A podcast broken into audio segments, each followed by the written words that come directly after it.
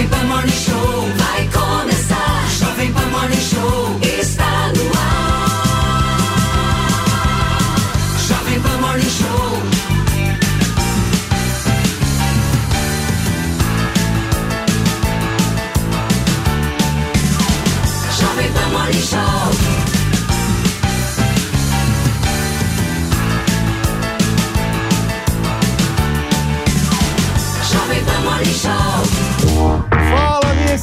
excelência! Bom dia, uma ótima segunda-feira para você que nos acompanha ao vivo aqui na programação da Jovem Pan. Eu já vou começar com informações vindas direto da Argentina.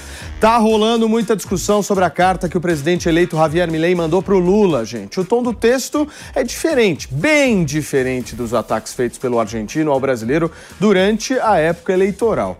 Milei já chegou a chamar Lula de comunista furioso. Para o Palácio do Planalto, o conteúdo da carta é bem positivo e até surpreendeu a todos. Mas não seria suficiente para garantir que Lula pegue o avião e vá até Buenos Aires no próximo dia 10. No texto, Milei cita o desejo de continuar compartilhando áreas de comércio e da presença internacional. Milei ainda defende a construção de laços entre os dois países. Primeiro tema que eu vou trazer aqui para a roda com Mano Ferreira, Felipe Monteiro, nosso Diegão Tavares e Miriam Spritzer.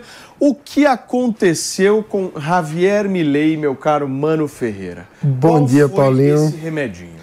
Eu diria que ele escutou o Romário. Treino é treino, jogo é jogo. campanha é campanha, governo é governo. Ele agora está desarmando o palanque e mostrando maturidade, tentando começar a imprimir um ritmo de governo pragmático, que leve em consideração os interesses da Argentina.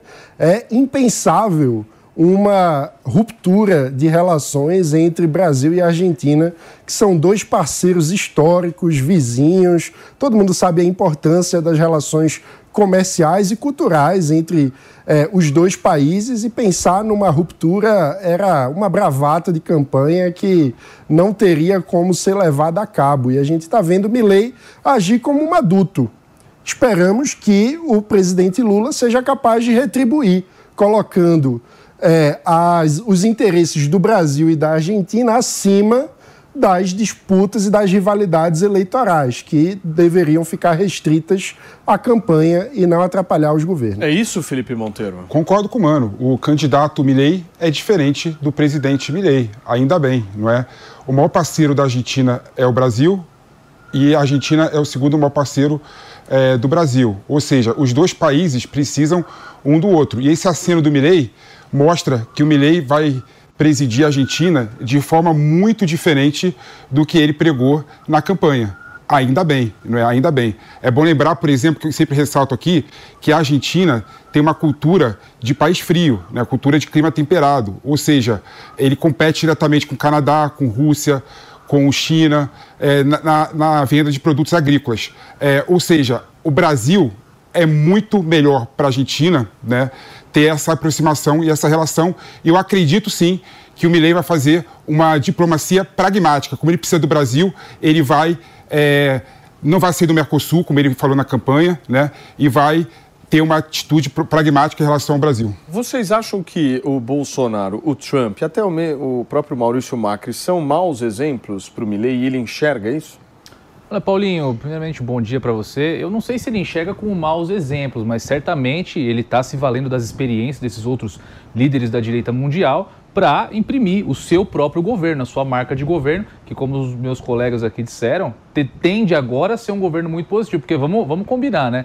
Milley no dia da posse tinha que ganhar um Oscar junto, porque o, o, o Milley da campanha, com todo aquele histerismo, uma figura histriônica que dizia, que ouvia o, o- próprio cachorro que já faleceu como seu conselheiro, agora mostrando um governo, como disse aqui meu querido PP, pragmático, preocupado com os interesses nacionais da Argentina, é realmente algo a ser comemorado. Esperamos que a Argentina tenha um, um futuro de prosperidade, porque o trabalho do Javier Milei não vai ser pouco, considerando a crise pela qual passa a Argentina. Miriam Spritzer, o Lula não vai, né?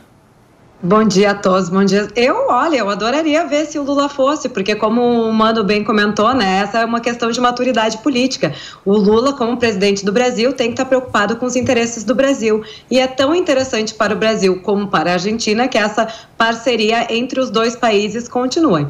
Eu acho que o Lula não vai, acho que ele vai mandar alguém do governo dele para ir e seria uma pena até porque eu acho mais importante às vezes a relação do Lula dentro do Mercosul, né, que é a nossa maior aliança comercial aí que a gente sempre fala do que ele ir, sei lá, para o Oriente Médio se meter em pautas que às vezes ele não tem nada a ver. Então, vamos ver o que, que vai o que, que vai acontecer aí, mas eu estou gostando de ver essa postura do Milley e só para destacar sobre a questão do Trump e do Bolsonaro e do Macri, eu acho que o Milley ele não se não se posiciona tanto em relação a esses três como exemplos de direita, porque ele tem uma visão até econômica diferente deles. Então, a gente vai ter muitas surpresas com o Milley, é o que eu estou sentindo. Agora, Paulinho, essas surpresas vêm da onde, meu querido Felipe? É, tem, tem, uma questão assim que eu acho, por exemplo, por que, que eu acho que o Lula não vai na posse do Milley?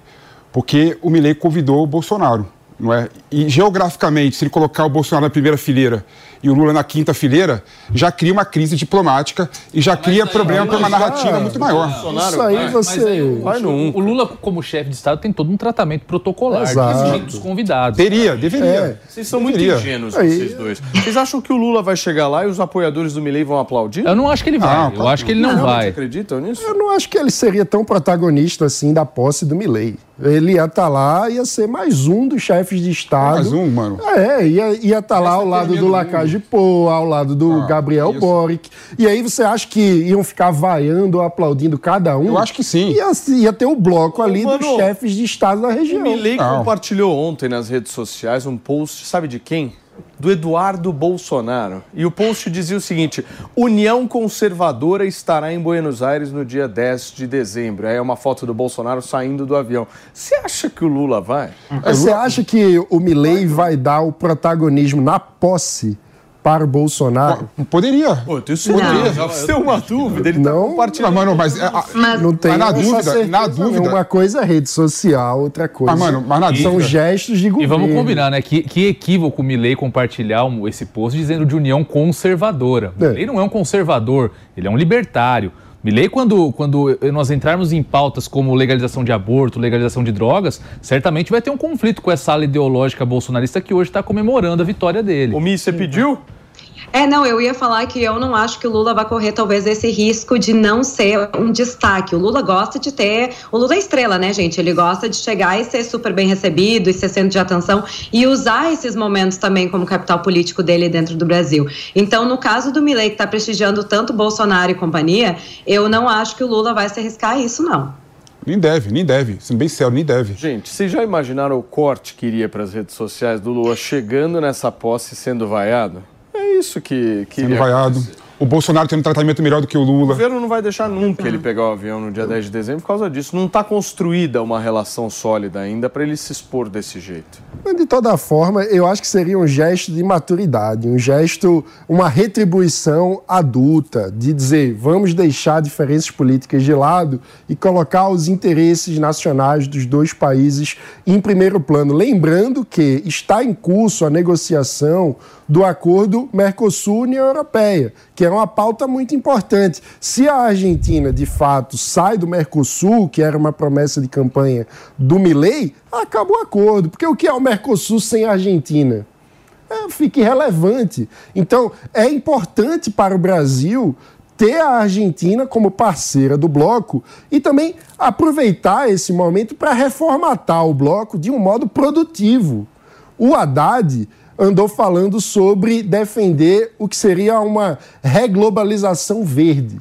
O que pode ser uma pauta muito importante para o Brasil. Então, por que não aproveitar um momento como esse e já começar a tratar o Mercosul como um agente da abertura e da globalização verde, como disse o próprio ministro Haddad. E olha, gente, um outro ponto bem interessante dessa história é o ministro das Relações Exteriores, Mauro Vieira. Ele disse que vai trabalhar com o novo governo argentino a partir da perspectiva de que o país vizinho buscará o fortalecimento do Mercosul. Vamos acompanhar. O que vale é isso.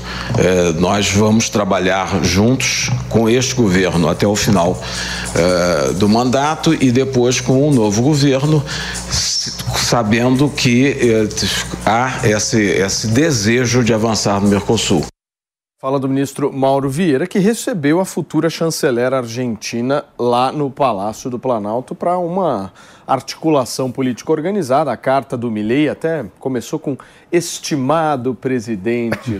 Umas coisas mudam, né? Política não tem tempo para rancor. Uma coisa muda, né?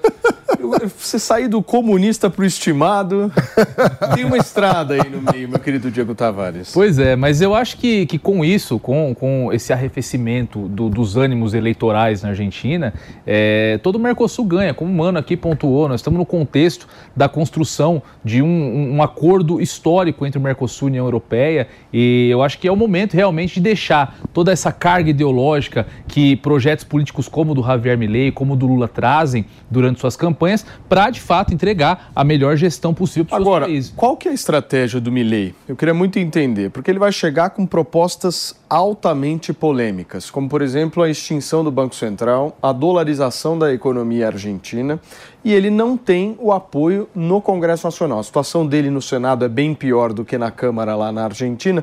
Eu quero entender qual que vai ser a estratégia criar um pacotão na primeira semana e jogar tudo nos, nas costas do Congresso e dizer, olha, se eles não aprovarem, é por isso que deu errado? Essa é a estratégia, PP? Eu creio que sim, Paulinho. Eu creio que ele tem uma narrativa muito boa. É, primeiro é o seguinte, primeiro eu sempre acreditei e sempre defendi que quando você tem um projeto forte, você consegue fazer o que a população discuta esse projeto, que o Congresso, em consequência, discuta esse projeto e aí tem uma corrente favorável ou contrário ao projeto. E o Milei, ele tem um projeto de Argentina, ele apresentou isso na campanha, né?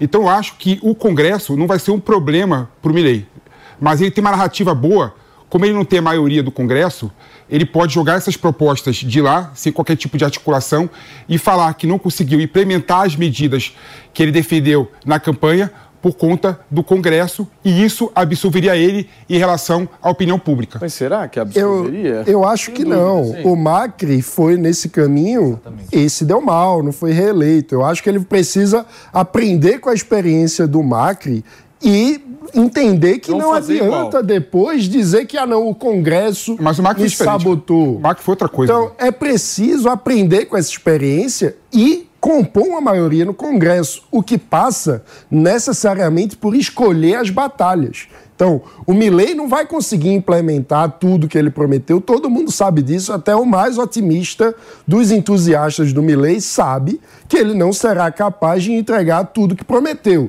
Então, ele precisa escolher bem as batalhas e construir um uma, uma, uma gama de apoio no Congresso que seja capaz de avançar com aquilo que é essencial para que o governo tenha resultados efetivos para a população. Tem alguma possibilidade de desvio democrático na Argentina?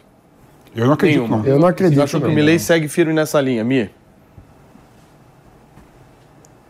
O áudio. Milley presidente eleito, né? E agora o Milley que, que vai ser o presidente da Argentina. Eu, se vocês acompanharem os discursos deles dos últimos dias, ele já começa a explicar que tudo vai demorar muito tempo, que vai ter uma evolução, que não é assim para dolarizar a economia, que não é assim para terminar com o Banco Central, entre outras tantas coisas. Então eu acho que ele vai dar o que a gente fala em inglês, né? Os baby steps, aquele de passinho em passinho para conseguir conquistando uma coisa por vez, porque ele vai ter que apresentar para a população algum resultado resultado. Ele foi eleito muito também pelo sentimento contra o outro lado, né? O, o anti-esquerdismo.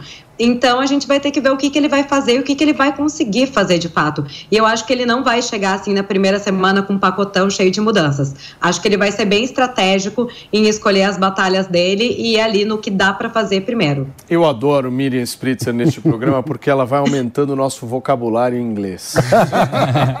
Hoje eu aprendi baby steps. Baby steps. Ah, baby steps. Muito bem. Felipe Monteiro me pediu a palavra.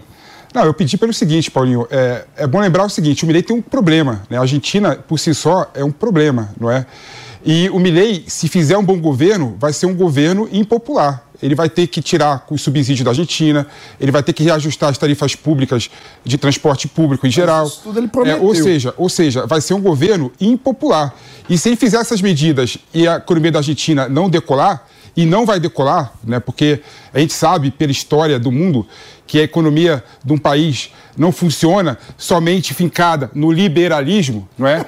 Ele vai entregar o poder na mão da esquerda no próximo Não, mandato. a- o grande desafio certeza. do Milley é vencer a inflação. Se ele conseguir vencer a inflação e dar estabilidade à moeda para os argentinos, ele ganhou o jogo. Porque a gente sabe que a inflação é o pior imposto que existe. É, faz o dinheiro derreter no carrinho de compras. A gente no Brasil sofreu essa experiência e é uma experiência de empobrecimento constante. Você recebe o salário e ao longo dos dias o seu poder de compra vai diminuindo. É um desespero. Mas, mano- E é isso que está vivendo a Argentina. Se ele conseguir vencer a inflação, o que exige responsabilidade fiscal, exige corte de gasto, exige enxugamento da máquina do Estado. Se ele conseguir fazer isso, eu acho que já será um governo bem Se ele sucedido. conseguir fazer isso, você colocou reduzir o Estado, reduzir o imposto, né, não vai mudar a economia da Argentina. Mas tem um E elemento. é aí, essa a Pepe. questão, não vai mudar a economia da Argentina. Os argentinos, eles estão com dólares debaixo do colchão. Nós sabemos que, que a, a proibição da circulação de dólar no país acabou fomentando esse tipo de atividade e tem 200 bilhões de dólares na mão de argentinos que estão fora do país. É isso. Então acho que o Milei aposta também na repatriação de todo esse capital para aquecer a economia. E aí o liberalismo aqui que você está condenando tanto, na verdade vai ser sim a, a, a, a real chave para a Argentina sair dessa crise. No- final das contas, quem vai se ferrar nessa história é o brasileiro, porque a Argentina vai ficar mais cara. Podem apostar. O assado de tira vai ficar mais O caro. assado de tira Alfajor. vai ficar mais caro. O alfarrol, o doce de Isso vai leite. ficar mais caro, enfim. Turma, são 10 horas e 16 minutos. Deixa eu contar uma história aqui para vocês. Neste final de semana, a nossa equipe, o nosso time aqui da Jovem Pan esteve com uma das figuras mais emblemáticas da história do Oriente Médio, e principalmente do grupo terrorista Hamas. Esse rapaz que aparece aqui na tela é Mossab Hassan Youssef, é filho mais velho de um dos fundadores do grupo terrorista. Ele chegou a ser testemunha, inclusive, da criação do Hamas na própria casa em Ramallah, na Cisjordânia.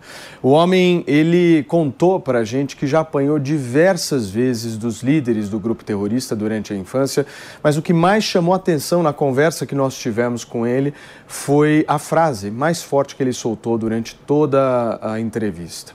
Prefiro a morte do meu pai do que a morte de inocentes. Daqui a pouquinho eu vou te mostrar uma chamada dessa entrevista que a gente conseguiu com Mossab Hassan Youssef aqui na programação da Jovem Pan. Senhores, como é que vocês estão vendo a guerra neste momento? Estamos durante um cessar-fogo, certo, Miriam Spritzer? Esse cessar-fogo vai continuar ou não? Eu acho que, bom, eu espero que sim, né? A gente está querendo o retorno de todos os reféns e a, a troca, a moeda de troca para manter esse cessar-fogo por algum tempo é de fato esse retorno dos reféns. E o que, que a gente está descobrindo também através disso? Que o Hamas não tem posse de todos os reféns que eles falaram que tinham. Então, isso também gera um desafio ali interno na faixa de Gaza entre Hamas e os outros grupos terroristas e as pequenas milícias que estão em posse desses reféns para manter esse cessar-fogo. Eu não acho que ele vai terminar a guerra, tá? Essa expectativa de que esse cessar-fogo vai, vai ser a grande resolução que muita gente quer, não é o que vai acontecer. Eles estão ganhando tempo. Para o exército de Israel, essa pausa ela é ruim, eles vão ter que mudar a estratégia deles a partir do momento que se recomeça a, a guerra. E também o que está acontecendo é uma, de certa forma, uma tortura psicológica que o Hamas está fazendo com a população israelense, de não cumprir a, a, o plano que era libertar famílias completas juntas, de mudar os horários, de não cumprir exatamente com todos os itens e ameaçar talvez essa não entrega de reféns. Então, eu não acho que vai ser uma resolução por muito tempo, mas eles vão ganhar aí alguns dias. E olha, gente, está aumentando o burburinho de que o presidente Luiz Inácio Lula da Silva vai indicar o atual ministro da Justiça, Flávio Dino, para a corte e o procurador Paulo Gonet para a Procuradoria-Geral da República.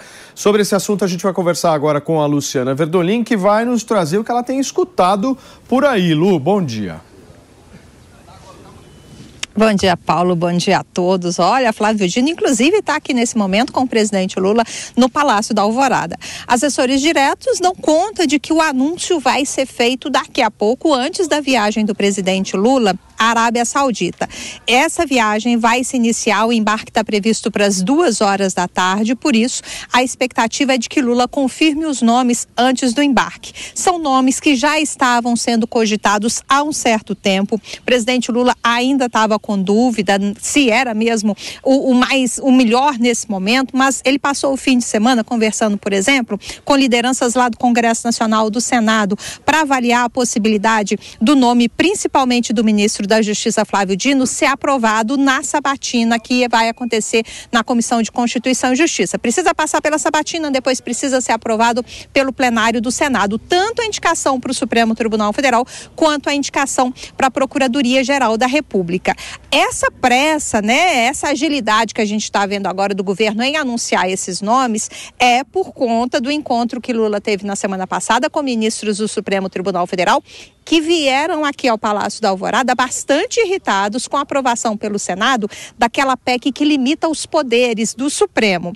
O na conversa, né, nesse jantar, o presidente Lula sinalizou que iria indicar os dois nomes, os dois nomes que são aí bem vistos pelos ministros do Supremo Tribunal Federal, que estão reclamando, inclusive, que hoje tem dez ministros. Se tiver um julgamento polêmico, pode acabar em empate, o que acaba dificultando a análise das ações lá no Supremo Tribunal Federal. E que depois da indicação ainda precisa da boa vontade do Senado Federal para que os nomes sejam sabatinados. Por conta disso, Lula decidiu, segundo assessores, anunciar logo essa, essa, essas modificações, né? Abre-se espaço na esplanada dos ministérios para dois novos integrantes, porque o que, que vai acontecer?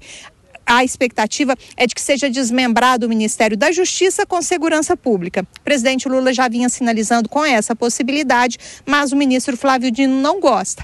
Agora, vale ressaltar que tem expectativa de reforma ministerial mais ampla no ano que vem, a partir de janeiro, levando-se em consideração a, a necessidade de alguns ministros saírem para concorrer às eleições municipais. Então, a gente vai ver mudança agora, mas vai ver mudança também no ano que vem, por conta de uma reforma que está sendo costurada aqui dentro do Palácio do Planalto. Flávio Dino já está quase uma hora com o presidente Lula, expectativa da indicação do nome dele, e frustra-se aí a expectativa de que fosse indicado uma mulher para o lugar de Rosa Weber. Com isso, lá no Supremo Tribunal Federal vai ter apenas uma mulher, que é a ministra Carmen Lúcia. O presidente Lula, né, o, o Paulo, já tinha anunciado que não se comprometia, não, em indicar um nome feminino para a vaga. Eu lembro, Lu. Obrigado, querida, pelas suas informações. A Luciana Verdolin nos atualizando do que ela ouviu em relação a essa possível indicação de Flávio Dino e de Paulo Gonet. Vamos conversar um pouco a respeito disso, meu querido Mano Ferreira, porque eu ouvi Vamos. burburinhos, burburinhos, bafafás políticos de que a substituta de Flávio Dino no Ministério da Justiça pode ser a ministra Simone Tebet. Sério? Exatamente. Olha Uma só. Das grandes essa... cotadas aí para assumir o Ministério da Justiça. Como é que você vê isso? Essa me surpreendeu. Não tenho essa informação ainda. É, olha, eu acho que a gente está vendo um jogo que, do ponto de vista político, para o Lula é, é fácil de entender. Ele está colocando um grande aliado no Supremo, ainda por cima limpa um plano do PT que é o Dino como risco de candidato presidencial, então ele mata dois coelhos numa cajadada. Para ele é lucro. Agora, para o país, não é, né? Porque a gente está falando de um contexto onde, independentemente da opinião que qualquer um tenha sobre o mérito, o fato social é que grande parte do país olha para o Supremo como órgão mais político do que deveria ser. Isso é um fato.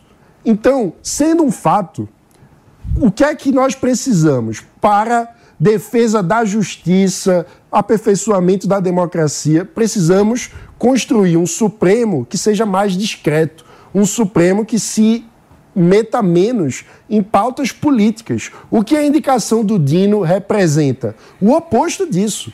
Representa um político virando ministro do Supremo. Porque o Flávio Dino, apesar de ter uma carreira pregressa como juiz, ele é conhecido não pela sua habilidade jurídica, mas pela sua habilidade política. Exatamente. O Dino é muito mais um ex-governador do que um ex-juiz, é muito mais um ministro do que um ex-juiz. Então, isso é o que entra em jogo. E do ponto de vista de imagem, significa um aumento da politização do Supremo, o que é muito ruim para todos aqueles que defendem a democracia liberal, porque o Supremo é uma instituição muito importante que não pode ser contaminada pelo jogo político. Agora vai ser aprovado com tranquilidade, né, Pepe? É, pelo visto sim, né? A gente viu o histórico ali do Zanin, que conseguiu quase dois terços do Senado votando a favor.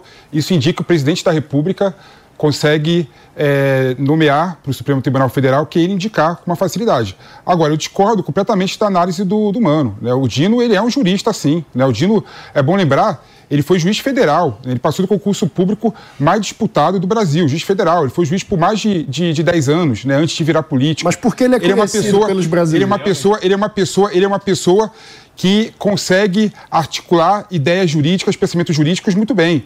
Agora, você não resolve a questão da politização do Supremo Tribunal Federal somente indicando juristas para o STF. A gente tem que mudar a reconfiguração do papel do Supremo Tribunal Federal. A questão é diferente, né?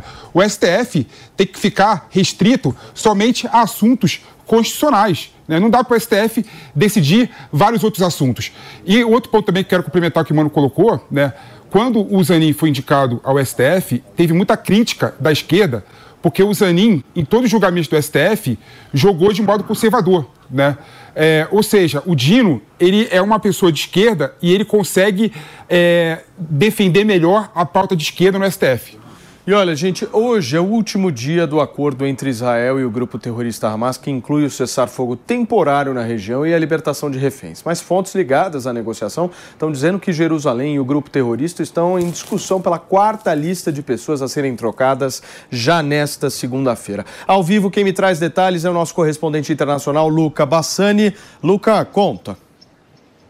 É isso mesmo, Paulo. Bom dia a você, boa segunda-feira a todos que acompanham o Morning Show. Nós temos hoje o último dia desses quatro dias de trégua que estavam negociados né, pelo Hamas e por Israel com o intermédio do Catar, do Egito, dos Estados Unidos. Até agora foram 58 reféns libertos, muitos deles israelenses, mas tantos outros também cidadãos de outros países, a exemplo da Tailândia, Filipinas, Rússia. E nós temos 117 prisioneiros palestinos que também fizeram o seu retorno a Ramallah, a capital da autoridade palestina. O objetivo é que hoje aqueles que faltam ser é, libertos consigam é, passar por esse processo, assim como a extensão, o prolongamento deste período de trégua que está sendo negociado pelas lideranças árabes que acreditam que esse seja um passo essencial para que a guerra possa encontrar o seu fim através das vias diplomáticas. Vale lembrar que na semana passada, quando este acordo foi costurado, Israel já deixou a possibilidade para que um dia a mais de trégua fosse concedido a cada dez reféns israelenses libertos pelo Hamas nos dias seguintes. A gente vai ficar sabendo isso a partir de amanhã, mas todos acreditam que essa seja a vontade do Hamas e também pela pressão interna ao governo de Benjamin Netanyahu, o governo de Israel aceite esta medida inicialmente porque quer recuperar o maior número de reféns. Vale mencionar que quase todos esses reféns que foram libertos até agora são, em sua maioria, mulheres e crianças de diversas idades, sejam eles, obviamente, menores de idade, de 3, 4, até mesmo 7 anos, até mesmo idosas de 60, 70, 80 anos. Então a gente vê que as pessoas mais vulneráveis, aqueles que precisariam ser liberados primeiro, foram liberados. Grande parte dos homens ainda continuam sob a custódia do Hamas, assim como todos os militares que foram sequestrados, já que a negociação de militares será feita a a posteriori como indica o grupo terrorista. Nós vamos ficar aqui acompanhando, esperando que esta trégua ela permaneça durante essa segunda-feira e que todos os reféns possam voltar em paz e segurança para as suas respectivas casas. Agora, Luca, nós estamos com imagens ao vivo aqui de uma das prisões ali é, na região da faixa de Gaza, prisões administradas por Israel, e foram dessas prisões que saíram os palestinos que foram capturados, palestinos que tinham algum tipo de ligação com o terrorismo. Mas eu ouvi uma certa insatisfação de Israel nesse acordo com o Hamas, porque há mães que foram é, separadas dos seus filhos e de suas filhas nesse processo de libertação. E segundo o acordo que foi promovido, não haveria essa possibilidade. Ou seja, mães e crianças não poderiam ficar separados. Mas isso aconteceu, né, meu caro? É isso mesmo, Paulo. Infelizmente, muitas das famílias que foram sequestradas conjuntamente não foram liberadas conjuntamente. Então a gente vê que As crianças, pela sua idade, foram liberadas primeiro, enquanto à espera de que as mães desses respectivos bebês, essas respectivas crianças, sejam liberadas hoje e também nos próximos dias, caso o Hamas queira é, prolongar esta trégua. É algo que Israel disse que não estava inicialmente no acordo, mas como o número de pessoas está sendo cumprido por parte dos terroristas, eles acreditam que vale mais a pena contestar essas, esses detalhes é, posteriormente. Nós vemos que no caso dos prisioneiros é, palestinos libertos, é, segundo o Estado de Israel, são pessoas de baixa periculosidade que não estavam ligadas é, diretamente à, à, morte de soldados israelenses ou de cidadãos israelenses e foram presos por crimes de menor gravidade. A identidade de todos eles não foi é, divulgada, né? A de alguns sim, mas de outros não, e muitos se questionam se essa liberação de é, quase 150 palestinos, que vai ser até o final desta trégua, não poderia representar uma nova ameaça ao Estado de Israel, considerando que em uma outra troca de prisioneiros, né, troca de reféns por prisioneiros que foi realizada no passado, membros do Hamas e terroristas de alta periculosidade foram colocados em liberdade, que eventualmente vieram a participar dos atentados do dia 7 de outubro. É um grande dilema, mas nós vemos que há, há o objetivo principal do governo de Israel em liberar o maior número de reféns com vida e deixar a posteriori toda, eh, todo esse processo de eh, eliminação dos terroristas do Hamas, algo que foi reforçado pelo primeiro-ministro Benjamin Netanyahu, que disse que uma vez que essa trégua acabe, eles voltarão com força total para essa guerra para conseguir o seu objetivo e eliminar a administração do Hamas da faixa de Gaza. Muito bem. Luca, obrigado, meu amigo. Obrigado pelas suas informações. O Luca Bassani, direto da Europa, nos atualizando um pouco sobre esse último dia de trégua do grupo terrorista Hamas com o Estado de Israel. Gente, eu estou com um livro aqui na mão que eu gostaria muito de mostrar para vocês aqui. Vou pedir um, um close aqui do nosso cameraman. Esse livro aqui é um livro absolutamente necessário para você que nos assiste aqui, você que nos acompanha. Aliás, muito obrigado pela sua audiência, pela sua companhia aqui em todo o Brasil, no mundo. Você sabe que a cobertura da Jovem Pan News é a melhor cobertura em relação à guerra entre Israel e o grupo terrorista Hamas. E por que, que eu estou mostrando esse livro aqui para vocês? Esse senhor, esse rapaz, chama-se Mossab Hassan Youssef. E ele é filho de um dos fundadores, um dos grandes líderes do grupo terrorista Hamas. Ele, inclusive, chegou a ser testemunha da criação do Hamas na própria casa dele em Ramallah, na Cisjordânia. E aí depois ele foi capturado pelo exército israelense e se transformou num espião do exército de Israel, vindo justamente desse grupo terrorista Hamas. A entrevista que nós fizemos com ele, nós tivemos com ele, foi uma entrevista histórica, mais de uma hora e meia de conversa, que ao longo da semana aqui na programação da Jovem Pan vocês terão acesso a esse conteúdo. E me chamou a atenção dois pontos nessa entrevista. Uma fala dele sobre as pessoas que saem às ruas vestidas aqui no Brasil com a camiseta do Hamas e também a noção que ele tem do próprio pai dele, dizendo que prefere a morte do pai dele do que a morte de inocentes. A gente vai acompanhar agora uma rápida chamada dessa entrevista, só para você ter uma ideia do que ela foi. Pode rodar. Olá, você que nos acompanha aqui na Jovem Pan News, eu queria te pedir licença agora para entrar na sua casa, no seu carro, porque nesse momento nós temos uma entrevista histórica. Depois do 7 de outubro, uma guerra sem precedentes começou ali no Oriente Médio entre Israel e o grupo terrorista Hamas. E nós da Jovem Pan News temos aqui a honra de recebermos para uma entrevista, para uma conversa, ele que é filho de um dos líderes do grupo terrorista Hamas, tem dado a sua contribuição a nível mundial sobre o quanto esse grupo fez e continua fazendo mal a toda a sociedade palestina e ele está aqui para conversar junto conosco. Eu gostaria de apresentar a vocês o filho do Hamas, Mossab Hassan Youssef. Mossab, thank you very much for your attention. Thank you very much. It's an honor. Thank you. Eu quero começar a nossa conversa te mostrando uma imagem.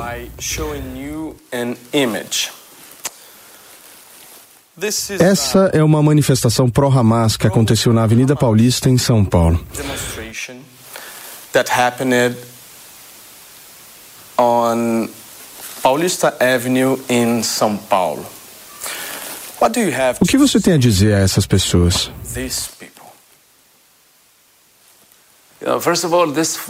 Essa bandeira, essa bandeira verde, ela diz que não há outro Deus além de Alá e Maomé é o seu profeta. Isso é por si só uma frase muito radical, que anula todos os outros deuses e crenças além do Islã. Isso é por si só, independentemente da pessoa saber ou não o que estava escrito ali, isso representa uma ideologia, isso representa o movimento do Hamas e a ideologia deles de dominar o mundo. O Hamas não está apenas em Gaza e a ambição deles não é limitada a apenas um território. E o objetivo do Hamas de aniquilar o Estado de Israel não é o único objetivo deles. To the uh, to a certain territory, uh, and Hamas. Na verdade, o objetivo é aniquilar qualquer força, qualquer Deus, qualquer crença que esteja no caminho deles para dominar o mundo. Uh, uh, towards their goal to dominate the globe. And who did this in the past? E quem fez isso no século passado? Os nazistas. É muito parecido com os nazistas, mesmo que a língua seja diferente e os povos sejam diferentes. Mas é a mesma mentalidade de que há apenas uma nação, uma ideologia, uma raça e apenas um mundo. Tudo isso aconteceu no começo do século passado e nos levou a guerras mortais. E acho que estamos no começo deste século e parece que estamos repetindo os mesmos erros. Tudo começa com o antissemitismo, com a ideologia nazista.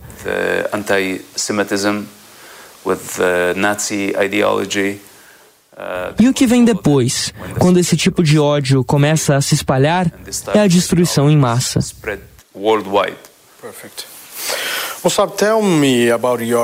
Mossab, me fale sobre o seu pai. Há quanto tempo você não fala com ele? Já faz 12 anos. 12 anos. E eu sei que é difícil para você responder isso, mas você acha que ele merece morrer? Do you think he deserved to be dead?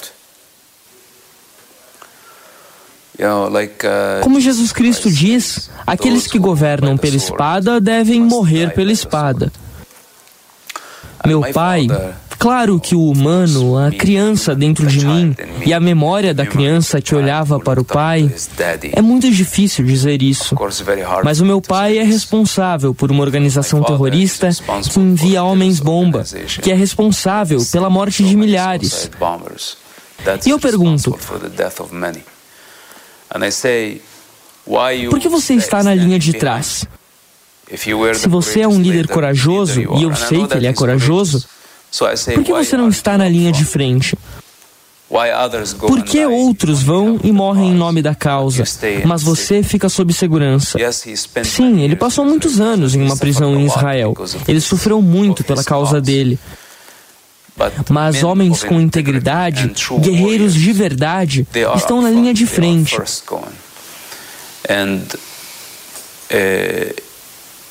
As escolhas que ele fez na vida dele, ele é responsável por elas. Eu não posso ser responsável por isso. Tentei salvar a vida dele muitas e muitas vezes. Fiz isso por 10 anos, tentando salvá-lo de si mesmo. Por quanto tempo posso tentar salvá-lo e salvar outros milhares que vão atrás de ajuda? Ele me crucificou por tentar salvar a vida dele. Essa foi a minha recompensa. Quando eu disse que salvei a vida dele por 10 anos, que falei que estava fazendo tudo para salvar a vida dele, sabe qual foi a recompensa que tive? No dia seguinte, ele falou: Você não é meu filho e eu não sei quem você é. Isso tudo por quê? Pelo status? Pelo fato de que ele não podia controlar o próprio ego? Essa foi a própria escolha dele, de me deserdar. E o povo palestino? Eu não estava lá destruindo a sociedade palestina. Eu estava lá tentando salvar a região da loucura por 10 anos, vendo a crueldade e brutalidade humana. Ondas e ondas de ataques suicidas, tentando parar isso.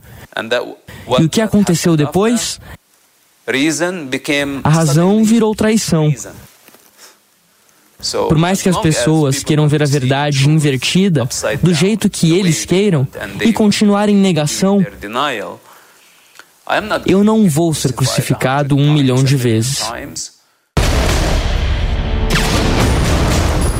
Aí, gente, eu prometi para vocês uma rápida chamada só para vocês terem ideia do que foi essa conversa. Uma conversa de mais de uma hora e 30 minutos que nós tivemos ontem com o filho do Hamas, o homem que viu de perto o terror que sofreu ao longo de toda a sua infância lá na região da faixa de Gaza e que infelizmente tem o pai um dos líderes desse grupo terrorista. A entrevista ela passou por vários outros assuntos. Falamos sobre o posicionamento do governo brasileiro, falamos sobre a conversão que ele mesmo, Mossab Hassan Youssef, fez em relação ao cristianismo. Hoje ele é um cristão e a gente buscou entender de todas as formas como é que o cristianismo ajudou ele a ter uma visão um pouco mais aprimorada do que é o terrorismo promovido por esse uh, grupo Hamas. Além de vários e vários outros assuntos, gente, uma conversa extremamente difícil emocionante e necessária. Eu insisto para você, para nossa audiência que nos acompanha aqui, desde o início dessa guerra,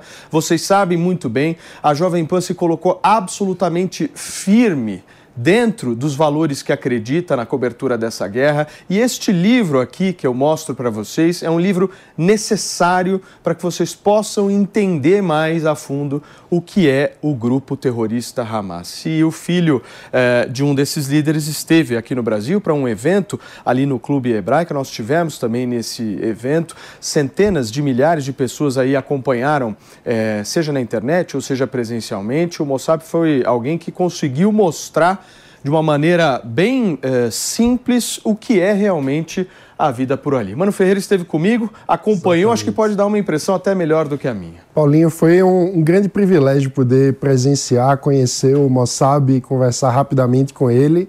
E eu diria que o que mais me chama atenção é a força moral e individual do Mossab, porque é aquela história, ninguém escolhe a família em que nasce mas cada um escolhe o que faz diante da família em que nasceu. E o Mossab simplesmente nasceu na família do fundador do Hamas.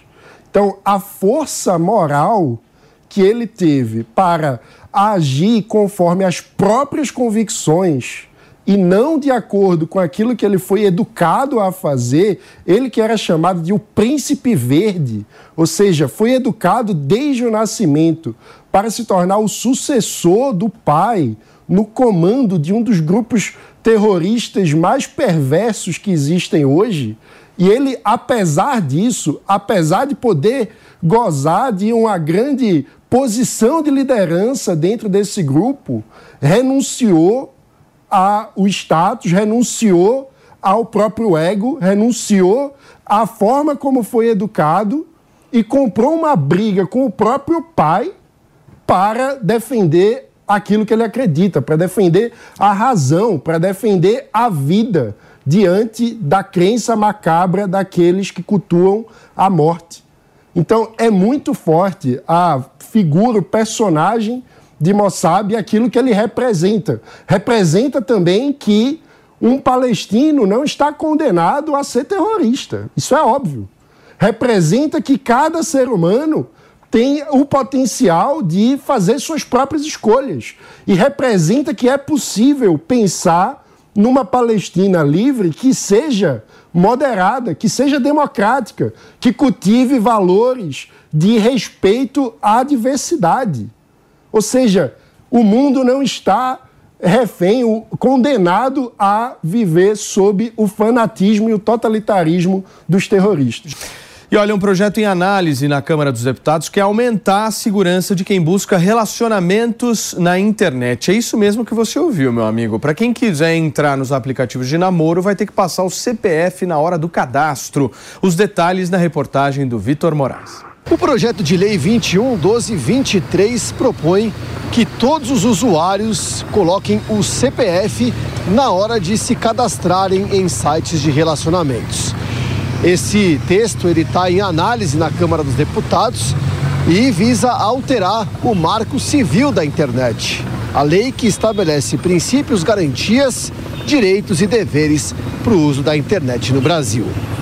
De acordo com o autor da proposta, o deputado Jonas Donizete, do PSB de São Paulo, os aplicativos de relacionamento aqui no Brasil revolucionaram a forma como o casal pode se conhecer. Ampliaram a gama de possibilidades das pessoas se relacionarem, mas também, por outro lado, permite que criminosos se aproveitem dessa situação, da facilidade do cadastro, podendo se passar por outra pessoa. O projeto tramita em caráter conclusivo e vai ser aplicado pelas comissões de comunicação e de Constituição e Justiça e de Cidadania. Muito bem, meu querido Felipe Monteiro, como é que você fica numa situação dessa? Ô, Paulinho, a gente vive um momento é, no mundo impressionante, né? Porque as relações estão cada vez mais frágeis, não é? é por conta de buscar relacionamento também, né, pela internet, não é? E as pessoas estão numa fraqueza sentimental muito grande, né? Então buscam uma relação é, por, meio de aplicativos e tornam-se presas fáceis por criminosos. Né? Você vê, por exemplo, o nível de, de aumento de crime é, por conta de aplicativos de paquera aumentaram significativamente. Não é? Então, toda medida que eu vejo é, que aumente a segurança, não só o aplicativo de paquera, mas o uso da internet em geral, eu acho que é bem-vinda. É impressionante você, por exemplo, quando você abre uma página no Instagram, no Facebook em geral, você não precisa colocar teu CPF, você consegue montar páginas fantasmas para agredir simplesmente um ao outro, não é? Criar é, discurso de ódio na internet, não é? Então eu vejo como uma boa medida, né? Você buscar a segurança do usuário, né? Mas não, não só falando do seu aplicativo de paquera, eu falo em relação ao uso da internet em geral.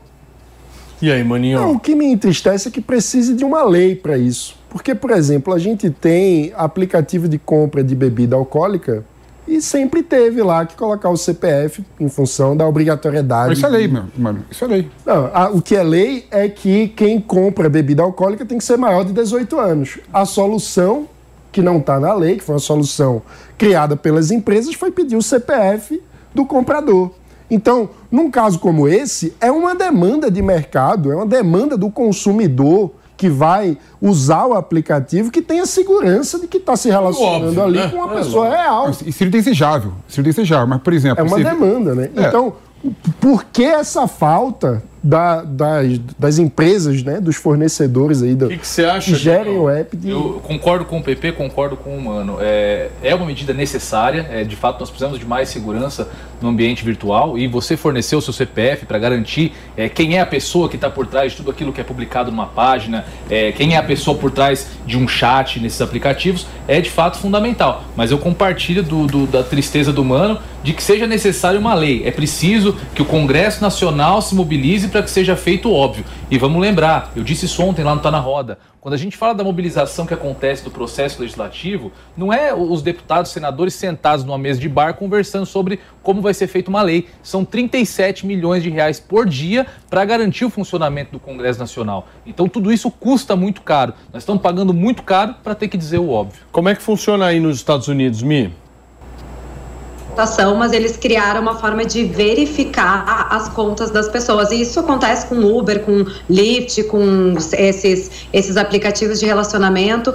E é uma pena, né, que a gente chega a um ponto, porque esses aplicativos todos foram criados pela boa fé do consumidor e, do, e de quem, no caso desses aplicativos de motorista, por exemplo, da boa fé das pessoas que estão envolvidas nesse, nesse sistema. E acaba que todo mundo fica a risco de uma pessoa mal intencionada.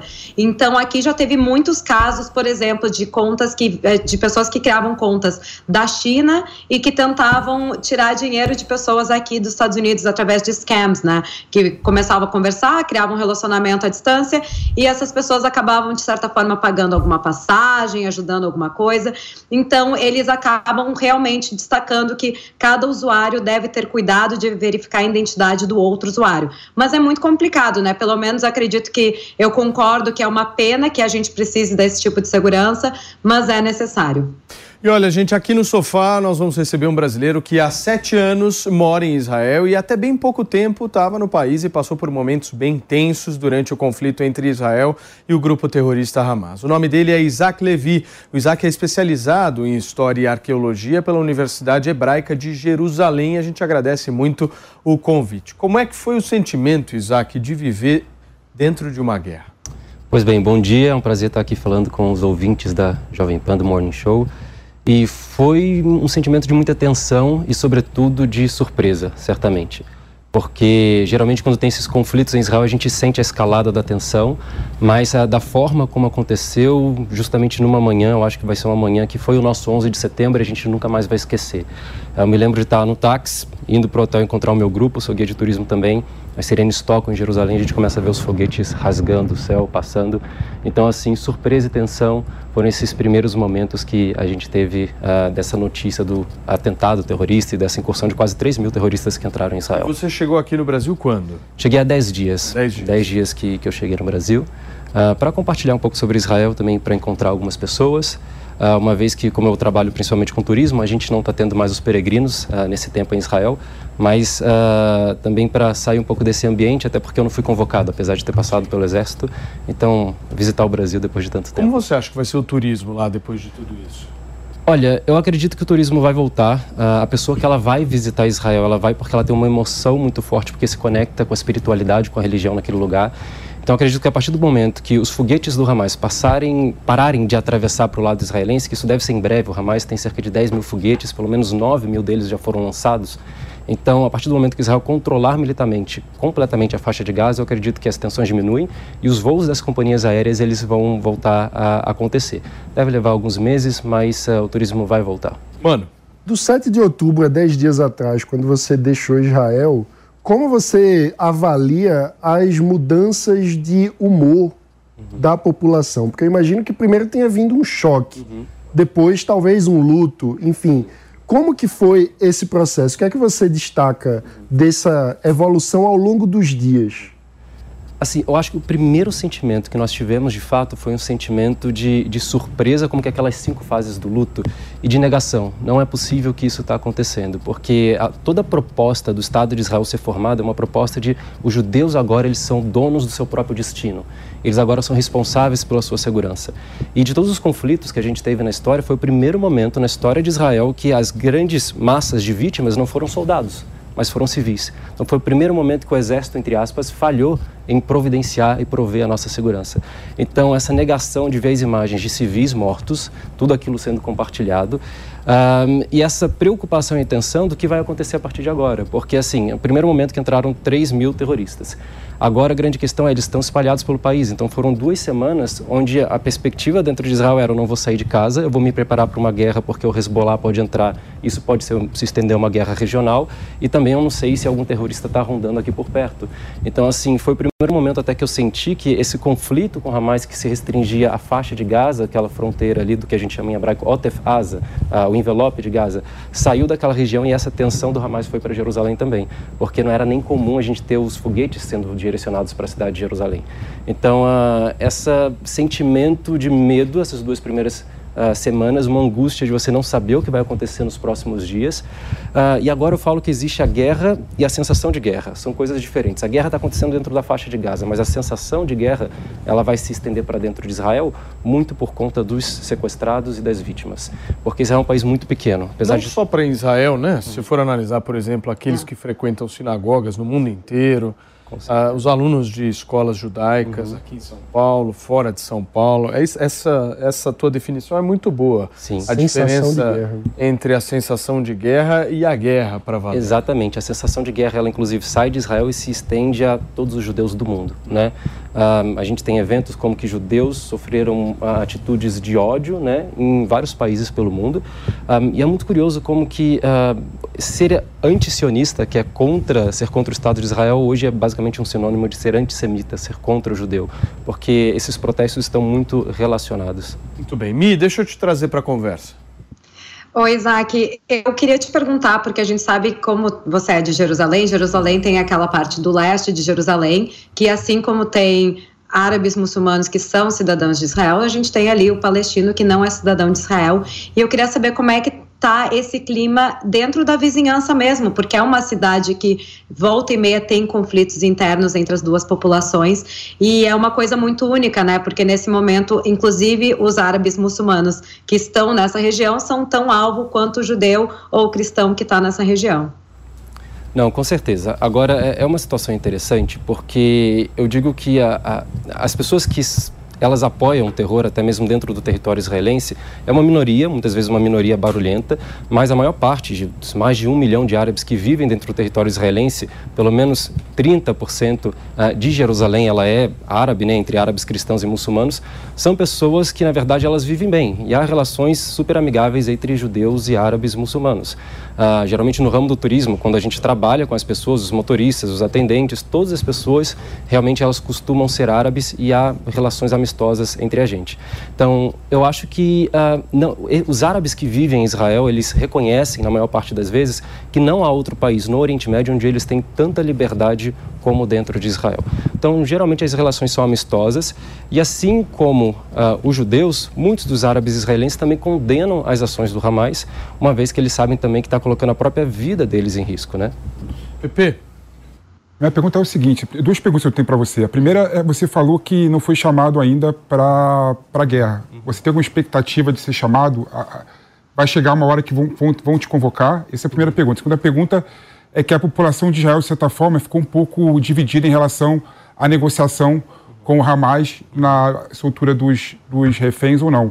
Como é que foi a situação lá? Ok, então sobre a primeira pergunta, eu costumo dizer que a partir do momento que o exército de Israel me chamar é porque a situação está bem séria, mas uh, eles não já, já passaram em 50% uh, o número de voluntários reservistas para servir.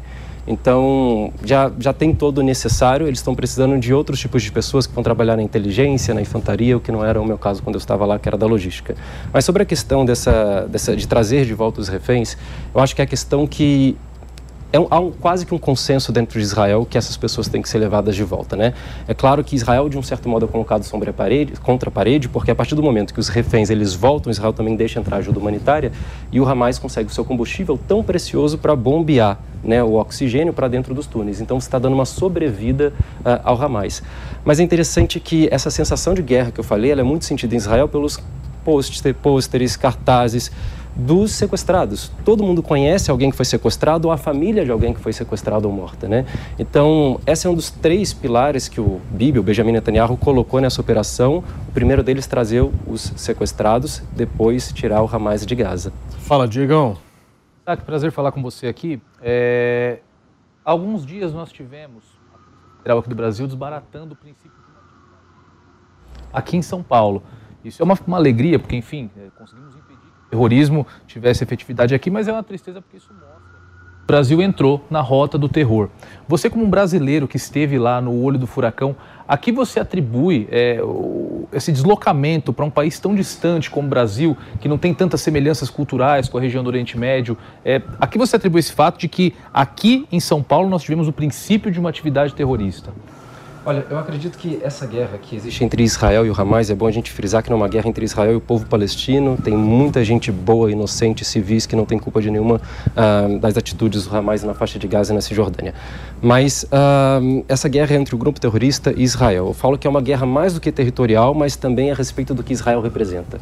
O filho do Hamas, ele fala muito a respeito disso. Israel é o único país livre, democrático, defensor dos direitos humanos, das minorias, uh, dentro do Oriente Médio. Então, uh, toda essa representação que o Hezbollah e todos os grupos extremistas veem dentro do Oriente Médio como uma representação ocidental, contra, contra valores que são escusos para eles, né? Então, assim, o Hezbollah não é a primeira vez que ele tenta atingir judeus fora uh, de Israel. Na verdade, a gente lembra da década de 90, na AME, Associação Mútua Israelita, em Buenos Aires, onde mais de 200 pessoas morreram num atentado terrorista. Mas uh, existem duas fases desse conflito árabe-israelense ou palestino-israelense. Uma fase onde se tentava destruir Israel de fora para dentro, com forças e choques militares, e outra de dentro para fora, através do terror. Se Israel militarmente não pode ser destruído, a gente vai implantar o terror até que eles sejam subjugados à nossa vontade. Olha, gente, o nosso Vitor Brown preparou uma reportagem com o um resumo das últimas 24 horas da guerra entre Israel e o grupo terrorista Hamas e a gente acompanha agora. Período de trégua acordado entre Israel e o Hamas para a libertação de reféns e entrada de ajuda humanitária na faixa de Gaza entra no último dia nesta segunda-feira. Os ataques foram suspensos desde a última sexta para a troca de prisioneiros palestinos por reféns israelenses e estrangeiros. Neste domingo, 14 israelenses e 3 estrangeiros foram libertados em troca de 39 presos palestinos. O acordo para cessar fogo temporariamente foi mediado pelo Catar e começou na última sexta-feira. Ele prevê uma trégua de quatro dias nos combates em Gaza e a troca de pelo menos 50 israelenses por 150 palestinos presos. Até agora, 58 reféns, entre israelenses e estrangeiros, já foram libertados pelo Hamas e 117 palestinos foram libertados por Israel, entre eles mulheres, crianças e adolescentes. No sábado, os civis libertados pelo grupo terrorista foram submetidos a uma avaliação médica inicial e encaminhados a uma unidade de saúde para se reunirem com as famílias. A expectativa agora é que a trégua, que terminaria hoje, seja prorrogada por mais alguns dias. Em Boston, nos Estados Unidos, o presidente Joe Biden comemorou que entre os estrangeiros soltos pelo Hamas estava uma criança americana. Biden disse ainda que espera ver a pausa nos combates entre Israel e Hamas estendida para permitir a libertação de mais reféns. Esse é o meu objetivo. Esse é o nosso objetivo de manter esta pausa além de amanhã, para que possamos continuar para ver mais reféns saírem e mais ajuda humanitária surgir para aqueles que necessitam em Gaza. O principal funcionário da política externa da União Europeia, Josep Borrell, pede uma prorrogação da trégua na faixa de Gaza.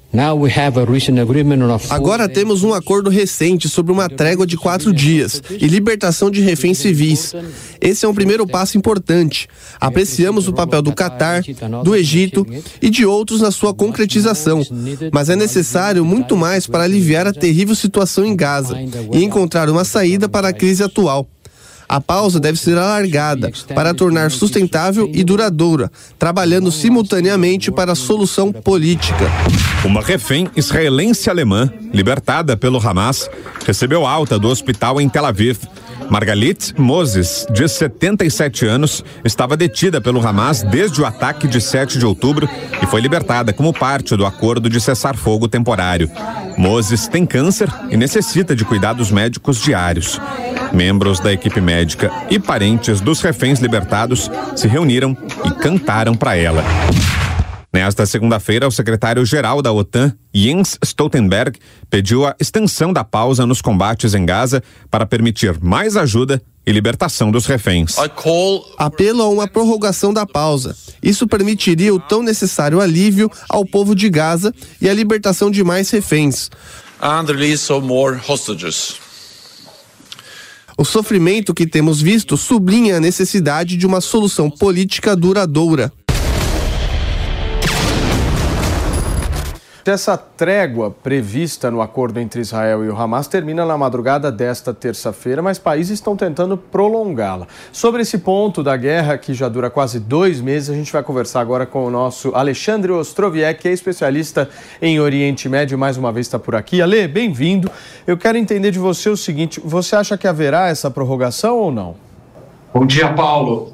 Acredito que as chances são grandes para haver prorrogação, porque é do interesse do Hamas ter o máximo de espaço possível, porque assim, a cada dia de cessar fogo, é, você tem é, a possibilidade do Hamas é, se reorganizar, sair das áreas que estão cercadas por Israel, aumenta a pressão internacional, como se, digamos assim, diminui o clima para poder continuar a operação israelense e assim chegar no ponto que o Hamas mais quer, que é um cessar-fogo duradouro, para que eles possam se rearmar e fazer operações como essa, é, ataques terroristas é, como esse novamente. Já ficou bastante claro por parte do Hamas que é, o objetivo deles é continuar se armando e repetir o 7 de outubro. Eles comemoram, eles celebram e eles falam que vão repetir no futuro assim que estiverem prontos novamente. E para isso, um cessar-fogo agora seria do interesse do grupo.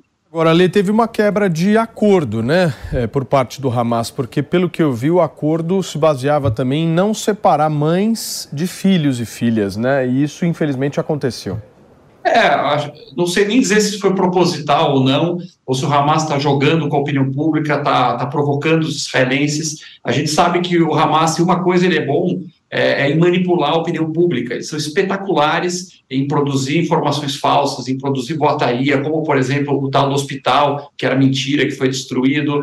É, vocês viram as imagens do Hamas entregando os reféns ou seja, você quase simpatiza com o terrorista lá, armado até os dentes, mascarado, levando a criancinha pela mão, dando tchauzinho para cada refém. Isso foi muito bem orquestrado e muito bem ensaiado para tocar nos corações de quem está assistindo. É, e aí as pessoas têm memória curta, se, se esquecem que há menos de dois meses eles estavam lá em festivais israelenses metralhando todo mundo, entrando em casas e matando pais na frente dos filhos, sequestrando crianças de um ano, de três anos, levando meninas ensanguentadas, estupradas por uma fila de terroristas aos gritos de alegria lá em Gaza. Então, isso faz menos de dois meses e agora já estão posando lá como os bonzinhos, que inclusive levaram uma refém no colo e tal. Então, é, essa manipulação da opinião pública é uma especialidade do Hamas. Mano, Bom dia, obrigado por estar aqui com a gente de novo. É, ao longo desse processo de entrega dos reféns, muito se falou do fato de que o Hamas não tem o controle de todos os reféns, que alguns estariam com outros grupos terroristas ou até eventualmente no Egito. A minha pergunta é: essa divisão dos reféns, de não estarem todos sob controle do Hamas, pode ser parte do que explica o não cumprimento do acordo? E segundo, é sintoma de estratégia do Hamas ou de enfraquecimento e briga interna? Ou seja, alas do terrorismo estão brigando entre si para ver quem tem o refém e o Hamas não tem o controle total. A gente deve interpretar isso como uma estratégia ou como um sintoma de enfraquecimento do Hamas? Bom dia, mano. Ninguém sabe exatamente o que está acontecendo lá, mas é um fato que durante os atentados de 7 de outubro, é, quando abriu-se a brecha na fronteira, um monte de gente do Hamas invadiu o território israelense, outras facções também se aproveitaram e entraram, inclusive civis palestinos, é, atravessaram o território para matar também, para sequestrar, para roubar a propriedade da, dos kibbutzim israelenses em volta, é, e pode ser que reféns estejam espalhados também em outras facções ou mesmo fora de Gaza.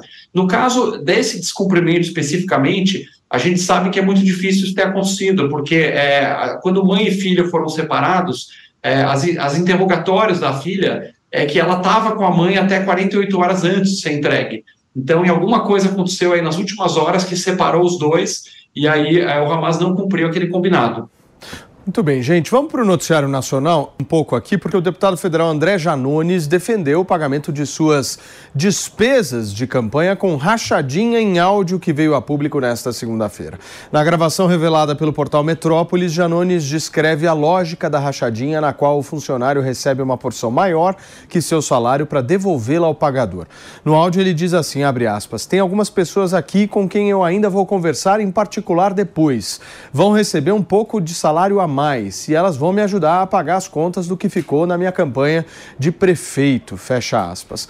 Segundo o Metrópolis, a conversa gravada foi feita na sala de reunião do Avante na Câmara dos Deputados. Deputados do PL anunciaram que vão denunciar Janones ao Conselho de Ética da Câmara e à Procuradoria Geral da República. Deputados do PL, meu querido O mundo. frisar. A terra plana capota. é impressionante. Mas é uma confissão gravada em áudio, né? As autoridades precisam se pronunciar. Exato. Estamos falando de rachadinha com dinheiro público para pagamento de despesas pessoais, privadas, de campanha do Janones. Isso é um absurdo, uma imoralidade, um crime que tem que ser devidamente apurado e punido pelas autoridades. A gente precisa que as denúncias sejam feitas no comitê de ética. Acredito que é caso para perda de mandato, porque é um crime claro. E precisa ir também para a esfera penal. Né? Precisamos de Ministério Público e da Justiça atuando com celeridade nesse caso. E aí, PP? É um absurdo, né? É indefensável esse tipo de medida. E é bom lembrar que o Janones era um dos deputados mais é, agressivos em relação às acusações de rachadinhas da família Bolsonaro, né? E agora você vê ele fazendo, teoricamente, a mesma prática, não é? Rachadinha é crime, rachadinha tem que parar essa prática absurda, né? De, de pegar uma parte do salário dos funcionários da Câmara para pagar despesas pessoais é, ou de campanha, não é? Então, o Janones, é, infelizmente, é, foi pego no áudio que ele mesmo divulgou, né? E ele fala no áudio que não é corrupção, Diegão.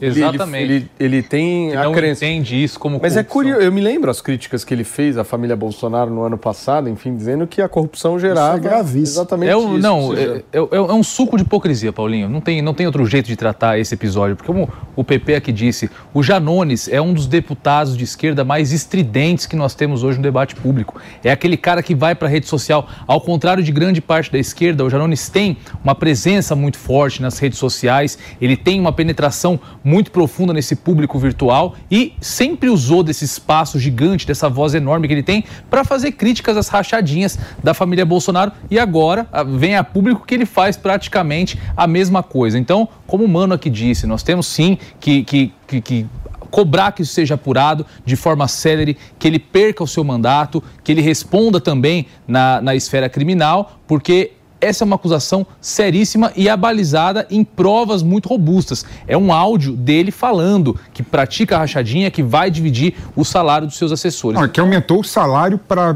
pegar uma Pra parte. poder ou seja, pegar uma parte. É um absurdo. É absurdo. Ou seja, desvio de finalidade da administração pública, é corrupção. Agora, o que eu espero, o que eu espero, Paulinho, é que a esquerda né, no Brasil pare de ficar preso a essas práticas, né, a esses políticos que falam muito né, e acabam agindo de forma contrária ao, ao que prega publicamente e passa a defender ideias melhores. E há um risco muito grande da gente assistir a defesa do indefensável. Há pessoas que vão dizer, mas todo mundo faz isso, mas isso não foi inventado pelo Janones, mas isso é Isso natural, a Bolsonaro." maioria faz. É mais e o E- Bolsonaro, né? É o Exato. sempre. E nós não podemos aceitar ou tolerar esse tipo de argumento absurdo. O fato do crime ser generalizado não diminui a gravidade. Nós temos que punir, mudar essa cultura que trata, no fim das contas, como se o patrimônio público fosse privado da- do poderoso, fosse possível de ser apropriado por aquele que detém a caneta. Isso é um absurdo. Mas, mano, no áudio é um negócio impressionante para quem ouviu o áudio. Ele realmente coloca toda a base de raciocínio dele sobre o patrimônio dele. A preocupação dele é 100% com o patrimônio dele, das despesas que ele teve que tirar do patrimônio dele. E ele olha o poder público como uma espécie de ressarcimento. É patrimonialismo para ser poder exemplo de, como algo de- para ressarcir. Ele disse Exemplo que de perdeu um carro. Ele, ele disse que perdeu um carro, perdeu uma casa, perdeu um valor que ele tinha depositado numa poupança e que agora que ele estaria eleito, isso precisaria ser recomposto e que os funcionários do gabinete precisariam ajudá-lo. É o patrimonialismo É o patrimonialismo em exemplo de livro-texto. É a confusão do público com o privado. É o patrimonialismo na, na essência, né? É triste. impressionante. meu. Isso é muito triste a gente ainda vê na política. Mas olha, gente, neste final de semana nós tivemos uma entrevista muito importante com uma figura extremamente relevante no que se refere ao grupo terrorista Hamas. Esse rapaz que aparece nesse livro aqui, que está aqui na tela, Mossab Hassan Youssef. Ele é filho de um dos fundadores do grupo terrorista Hamas e esteve no Brasil neste final de semana. A Jovem Pan conseguiu um contato com ele. Nós fomos até lá em pleno domingo conversar justamente com Mossab Hassan Youssef, que nos deu todo o parecer, revelações absolutamente inacreditáveis de conteúdos internos do Hamas, a visão dele do que é esse grupo, do porquê que ele traiu o grupo e virou tempos depois, espião do exército israelense. Ele teve falas fortíssimas, tanto em relação à atuação do governo nessa guerra, governo brasileiro nessa guerra, quanto também eh, em relação ao próprio pai, que ainda está por lá, ainda está vivo. Ele conta muito a passagem dele para o cristianismo. Ele fala sobre como ah, os jovens, principalmente, precisam, os jovens que moram lá na faixa de Gaza, precisam se livrar desse grupo. Ele traz informações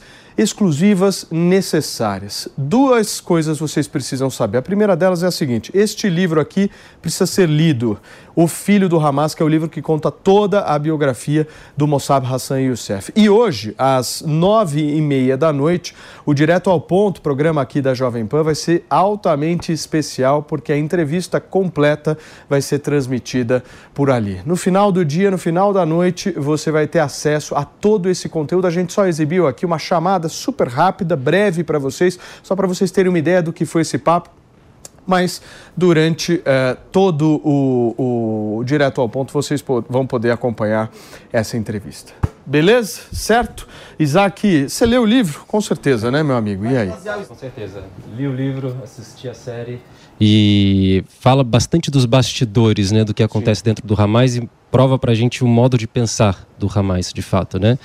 Então, assim, é uma coisa até discutível que a gente tem hoje em Israel, é como que esses reféns vão ser trocados por sequestradores, por pessoas que são terroristas que estavam nas prisões, uh, sendo que a gente teve uma troca onde Yahid Siwar, o atual chefe do Hamas em Gaza, estava uh, também nessa troca em 2011 por, por um soldado Ilad Khalid que aconteceu em 2011 por 1.027 prisioneiros.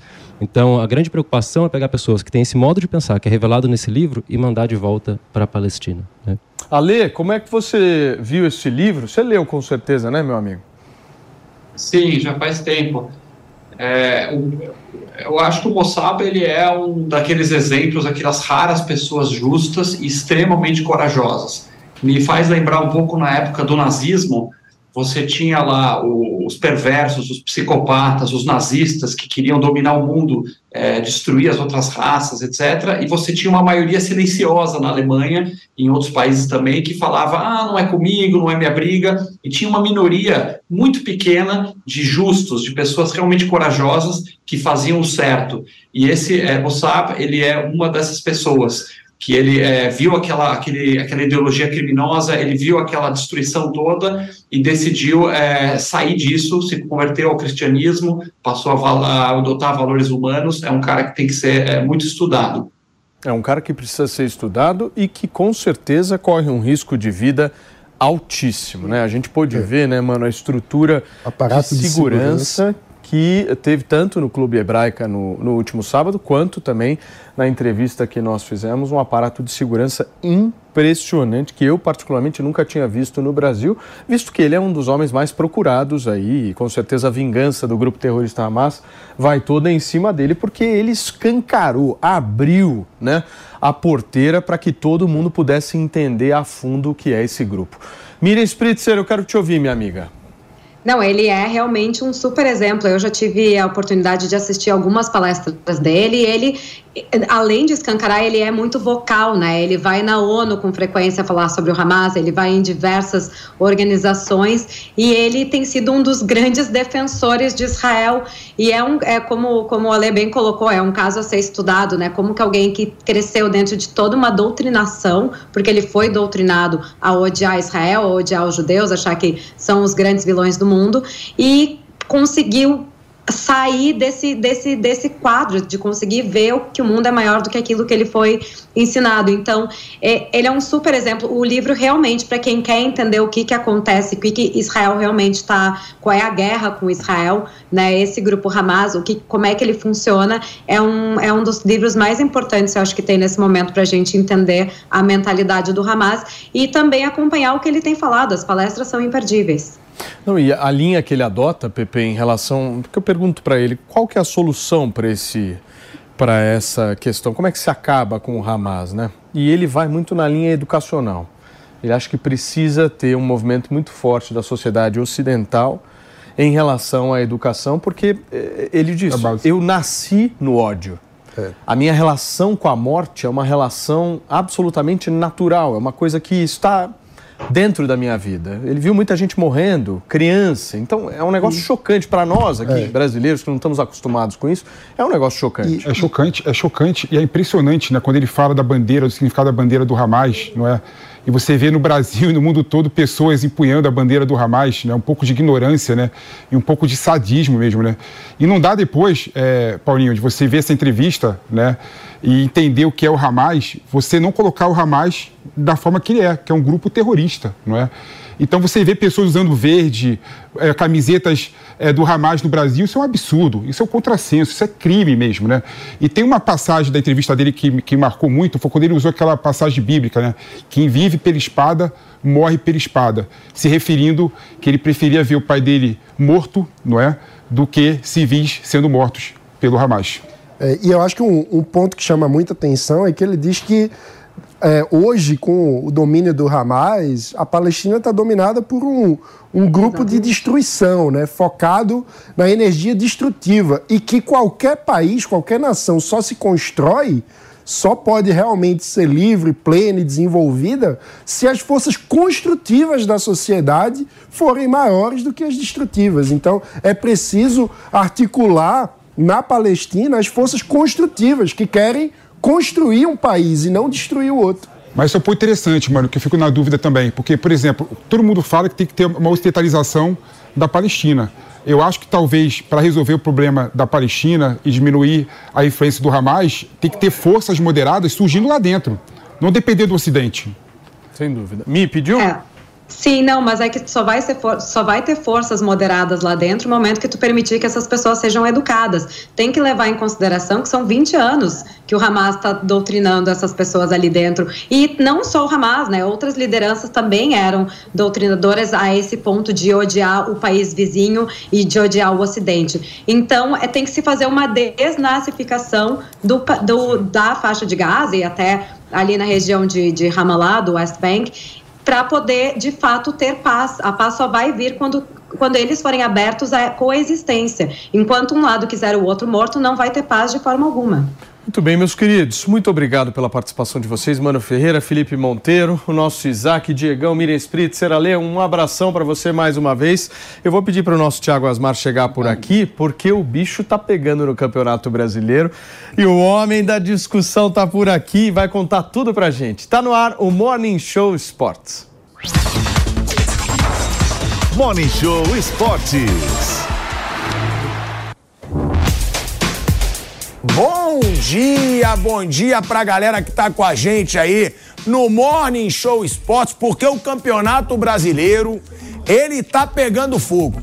Essa é a verdade, é o Campeonato Brasileiro mais equilibrado da história. Da história dos pontos corridos, da história no geral, porque Flamengo e Palmeiras, na verdade, Palmeiras e Flamengo estão com a mesma pontuação. Você tem o Palmeiras líder por causa do saldo de gols. Faltam três jogos. Três jogos para o fim do Campeonato Brasileiro. E o Palmeiras conseguiu ontem, no finalzinho, um empate contra o Fortaleza. Tinha um jogador a menos e mesmo assim empatou. Aí o torcedor rubro-negro fala: Ah, mas o Fortaleza deu mole. Quem deu mole foi o Flamengo que não teve vergonha na cara lá no começo do campeonato, já era para estar sendo líder há muito tempo. Então, que não venha culpar o Fortaleza. Agora, é um novo Flamengo com o Tite, Flamengo organizado, Flamengo fazendo gol, Bruno Henrique, Everton Cebolinha, Pedro, o Piperno já tá ali atrás, ó. Que o Flamengo tá na cola. Então eu convido, pode entrar Fábio Piperno, entra Vampeta também que fica agorando o Flamengo o tempo todo. Agora, a verdade é, o Campeonato Brasileiro vai ser disputado até o final. Até o final, Flamengo e Palmeiras, porque tem isso também. Chega de falar, Botafogo, frouxo, já era. Botafogo já era. Perdeu 15 pontos de diferença, quer achar que ainda vai ser campeão. Red Bull Bragantino, já era. Grêmio, já era. Agora a briga é Palmeiras e Flamengo. E o Flamengo, ao contrário do que diz o Vamp, tem a tabela bem mais difícil que a do Palmeiras. Até pelo próximo jogo. que tem o Atlético Mineiro no Maracanã, o Atlético que tem a melhor campanha do segundo turno do Brasileirão. Bom dia. Buongiorno, buongiorno, bonjour, buenos dias. Ok. isso? Good morning. Good morning. É, mas em holandês eu falei, não foi em inglês. É poliglota, irmão. É poliglota. Bom dia, Fábio Piperno. Agora, Vamp, velho Vamp. Dobre dien. É, em russo isso aí. Tá, ninguém tá te perguntando como é que é bom dia. Agora, ô velho Vamp, eu vou até pegar Fala assim, senta aí, Tico. Eu quero te escutar. Senta aí, Tico. Porque agora o bicho pega.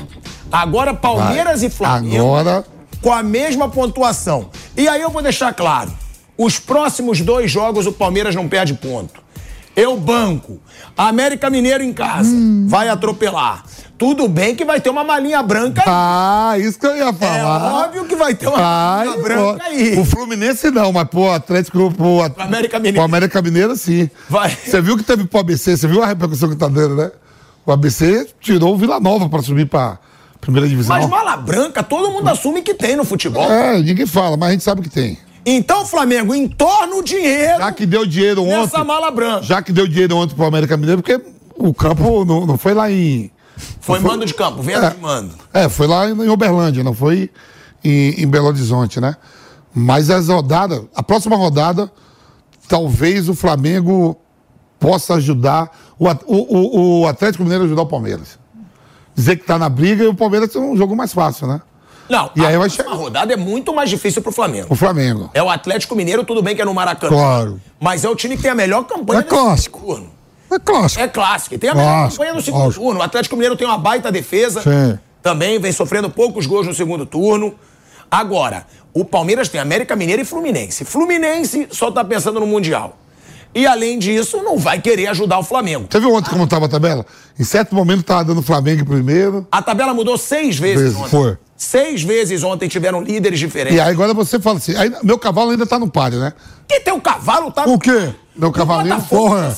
Meu cavalinho, Ah, Botafogo já saiu há muito tempo. Ó, ó, você tava aqui me perguntando, eu falei assim, ó, o Palmeiras não vai ganhar do Fortaleza, o Flamengo vai ganhar, vai ficar, Você falou tudo isso. Só que o meu cavalinho não foi. É, só que você falou que seu cavalinho ia Eu falei, ganhar ó, a rodada, você tava aqui, eu falei, a rodada vai ser o seguinte, porque o Fortaleza tá ali numa situação difícil, o Fortaleza vai fazer jogo, Jogo duríssimo. jogo duríssimo, poderia ter feito 3x1, não fez. Sim. Sabia que o Flamengo ia ganhar, eu digo, mas o Cavalinho vai ganhar do Santos, vai botar um ponto de frente. Só que o Cavalinho botou, tava botando um ponto de frente e toma um gol de merda também. Ó, essas foram as mudanças de liderança ontem. As mudanças de liderança ontem no Campeonato Brasileiro. O Palmeiras começa a rodada líder, aí o Botafogo lidera após abrir o placar contra o Santos. Palmeiras não estava jogando ainda. Aí o Palmeiras, líder após o Santos empatar com o Botafogo. Tudo lindo. Daqui a pouco o Flamengo vira líder quando ele abre o placar contra o América Mineiro. Aí o Palmeiras empata. Flamengo líder de novo quando o Fortaleza vira de novo. E aí o Palmeiras líder após empatar novamente a partida. Meu Cinegra, vem comigo, que eu vou sentar do ladinho do Piperno. Vai, conversa Deixa eu sentar. Eu quero sentar. Palmeiras. Por favor, Cadê? Vamos? Aí. Meu cavalinho tá no páreo. viu? Ó, ó, eu vou sentar do seu ladinho. Sim. Eu tô cheirando o seu cangote, né? Eu tô ali. Aliás, vocês de- de ah, eu cheirinho- tô ali, ó. de cheirinho- eu tô ali, ó. cheirinho ó. eles entendem. Eu, meu cavalinho tá cenando dos dois também. O teu cavalinho já foi embora há muito tempo. Calma, calma, O teu cavalinho, ele já, já Calma. arriou há muito tempo. Calma. De cheirinho vocês entendem, né? É. Isso é verdade. Calma, Bom, se eu meu- entendo de o tá- cheirinho... o meu É, também entende de tá- cheirinho. Bom, vamos lá, vamos lá. Se eu entendo de cheirinho, eu não entendo mais nada de futebol. Porque eu tenho duas Libertadores nos últimos anos. Eu tenho dois brasileiros nos últimos anos. Eu tenho isso, Copa do que Brasil nos últimos anos. Que cheirinho é esse? Eu não Bom. consigo entender que cheirinho é esse. Mas tudo bem. Mas quando tá brigando com a gente, porque nós temos também brasileiros de 16, 18 e 22. Duas Libertadores, Copa do Brasil de 20, então tá tudo bem, né? Ainda, ainda ganhamos duas finais de vocês aí. Não, não, não, não, não, não. Calma aí. Ganharam duas, não, tá? Em Supercopa tá um a um. A grande, a- o definitivo mesmo é a Libertadores. Ah, é pouco. A Libertadores. Que o Andreas Pereira deu aquela entregada. Aí, Infelizmente vai. aconteceu e aconteceu mesmo. É, eu- Agora, e esse brasileiro, Piperno? Esse brasileiro A tá. briga vai até o final. Claro, tá, na frente não sensacional. gols, né? São oito Saldo de... Não, nove gols. Nove gols. Já era. Então. No gol não vai tirar. Pra mim, e isso ia ficar só entre Palmeiras e Flamengo, tem dito isso há bastante tempo, só que agora também o Galo tem uma ponta de esperança, porque se ele ganha do Flamengo, ele está vivíssimo na briga. O Palmeiras tem um jogo difícil na última rodada contra um time desesperado. Joga hoje, né, Bebê? Joga hoje e tem, Vamp, aquele jogo, e você foi um grande jogador de futebol, você sabe disso. O Fluminense, que não quer mais nada com nada, ele joga aqui super tranquilo, tal, faz um gol. Você só Pô, pode é um estar de cano. sacanagem Ué, com a minha cara. O time Aí tem é um falo. cano. Aí o John cara Kennedy, fala, Aí cano. o cara fala o que ele não pensa. Ele fala o que ele não pensa pra chamar atenção. Você não acha que o Fluminense vai querer ganhar do Palmeiras? Da Ninguém mesma acha. forma. Ninguém acha. Da mesma forma, O Fluminense- o São Paulo é perigoso contra o Flamengo porque se instalou uma rivalidade. Não, aí sim. Ah, mas ué, o Fluminense não tem rivalidade nenhuma com o Palmeiras. Mas ele não tem rivalidade, mas ele tá tranquilo. O Fluminense ele quer mais que o tá. Flamengo se dane. O torcedor do Fluminense Tá. vai fazer campanha em rede social pro Flamengo Tá, entregar. e você acha que o- A gente e vai acha que o Cano e o John Kennedy Jovem? Pan. Seguimos no YouTube e na TV. Sabe o que eu tava pensando também nessas rivalidades? Chegar na última rodada, que eu acho que vai chegar, vamos supor, o Atlético vivo para ser campeão. O então você tá achando que o vai ganhar do eu Flamengo. Não, não, Eu até sei o que você vai falar e é verdade. Olha o cenário. O Atlético vivo para ganhar o campeonato, ele vai pegar o Bahia na última rodada lá. Se o Atlético ganhar do Bahia, o, Bahia fica na O Atlético pode Ah, ganhar o Cruzeiro. E o Cruzeiro, se ganhar ou empatar, Palmeiras. pode, do Palmeiras pode dar Atlético. Ó. Isso aí. Não, mas Uma coisa maluca. Não, pode acontecer isso também. Pode, pode, pode. E os times de Minas estão unidos, um pelo outro. Um pode deixar o outro cair. cenário aí, é verdade. Não, tá bom. Tem Mas vários aí, cenários, aí o tem. Piper não falar que o Fluminense vai querer ganhar do Palmeiras, Gente, aí é uma brincadeira. eu sei de ver o esse tipo de Fluminense coisa. Ah. vai entrar no Maracanã, como você falou, leve. No Maracanã não, no Aqui, Allianz. Porque ele não vai querer ganhar nada. Ele vai entrar leve. Vai tudo que é time reserva, porque ele já vai estar pensando no Mundial. Hum. E até os reservas vão ser avisados. Ó, se ganhar, ajuda o Flamengo, hein? Você sabe que teve um Se ano? ganhar hoje, porque é lógico, o dirigente não pode falar. Eu já soube de história, foi até naquele Flamengo e Grêmio. Deu polêmica, inclusive, que teve dirigente do Grêmio que desceu. Se o Flamengo não ganha do Grêmio, o Inter era campeão. Teve dirigente do Grêmio que desceu lá no intervalo e falou: Ó, eu, só, eu não vou falar nada. Eu só vou dizer que se o Grêmio ganhar do Flamengo hoje, eu não coloco segurança pra vocês no aeroporto. Ele não precisa falar nada. Então eu vou te contar uma história de um Palmeiras e querer ganhar. Fluminense. Não vai querer Em ganhar. 2012, o Ah. Palmeiras desesperado para para não para tentar evitar lá o rebaixamento, o que exatamente que o Dinei fez gol contra o Fluminense, ó, campeão, não querendo mais nada com nada. O que que aconteceu?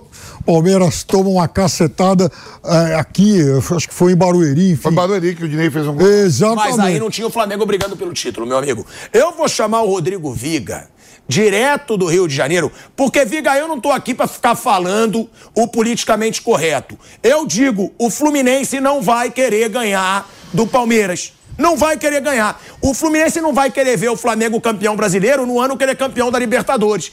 Pelo contrário, é o ano dos sonhos pro tricolor.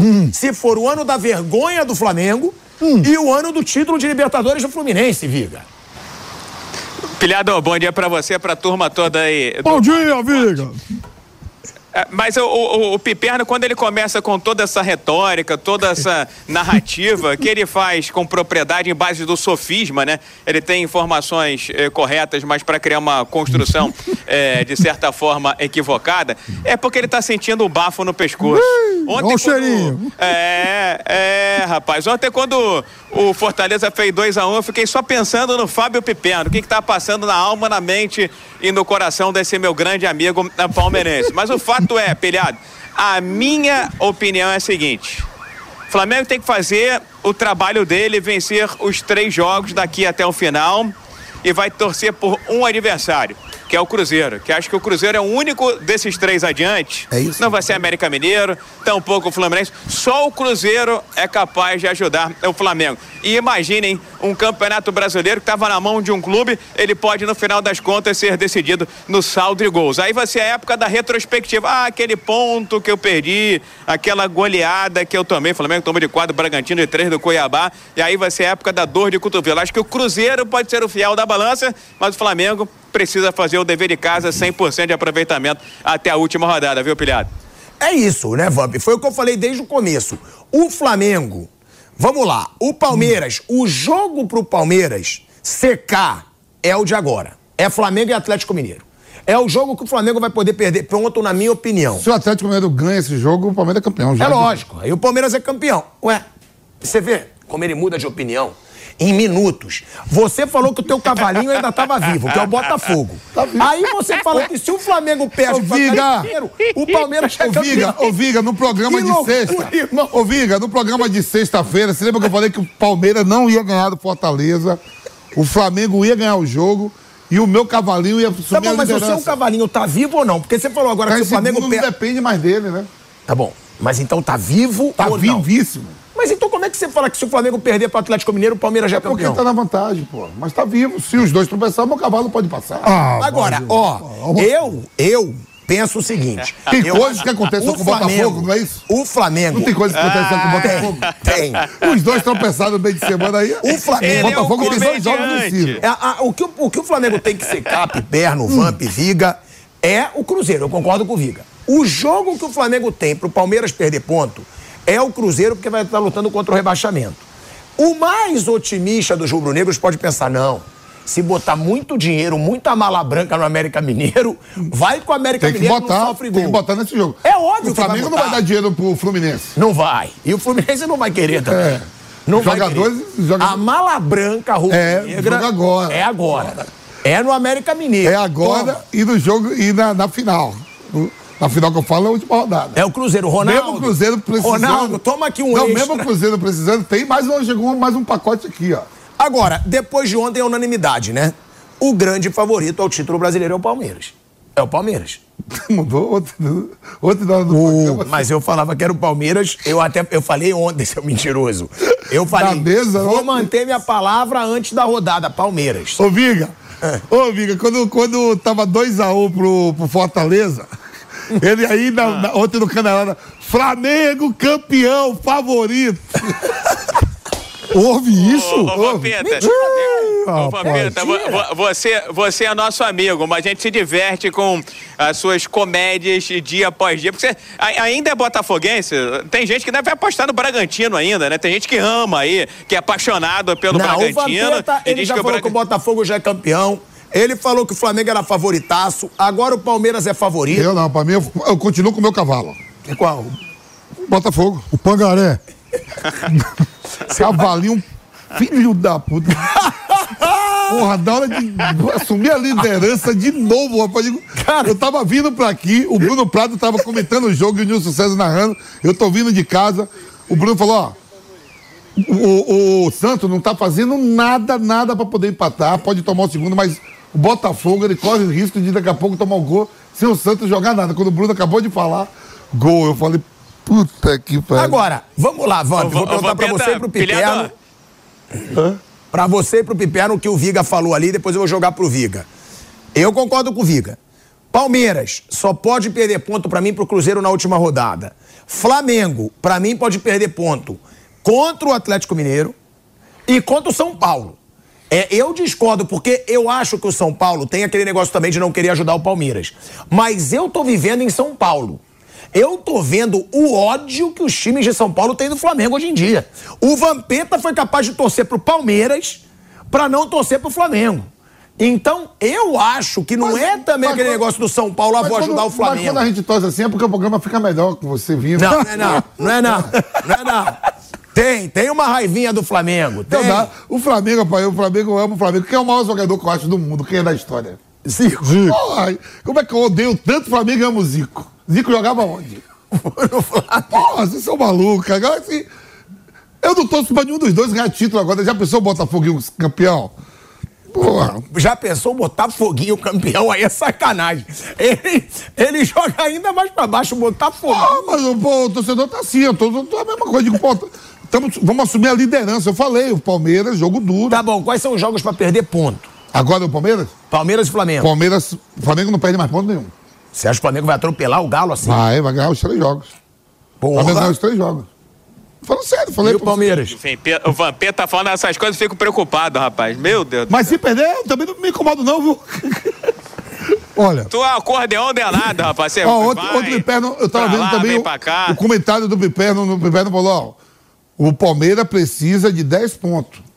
Conseguiu um e tem agora mais três jogos. Mas tem uma coisa: futebol não é esse negócio cartesiano matemático. Em 2020, né, nesse mesmo, nesse, nessa mesma altura em que o Palmeiras está agora, o Internacional, que era líder, conseguiu perder um jogo no Beira Rio para o esporte que estava lutando para não cair. Foi.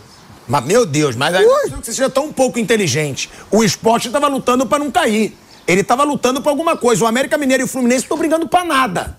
O América Mineiro já caiu. Mas é futebol esse negócio. Eu não é é assim. futebol. Eu Não sei que é futebol. O América, o Palmeiras vai ganhar do América. Isso, eu tenho, isso eu tenho certeza. Vai ganhar do Fluminense. Então, o Eu tenho mais Fluminense. certeza que vai ganhar do Fluminense que do América.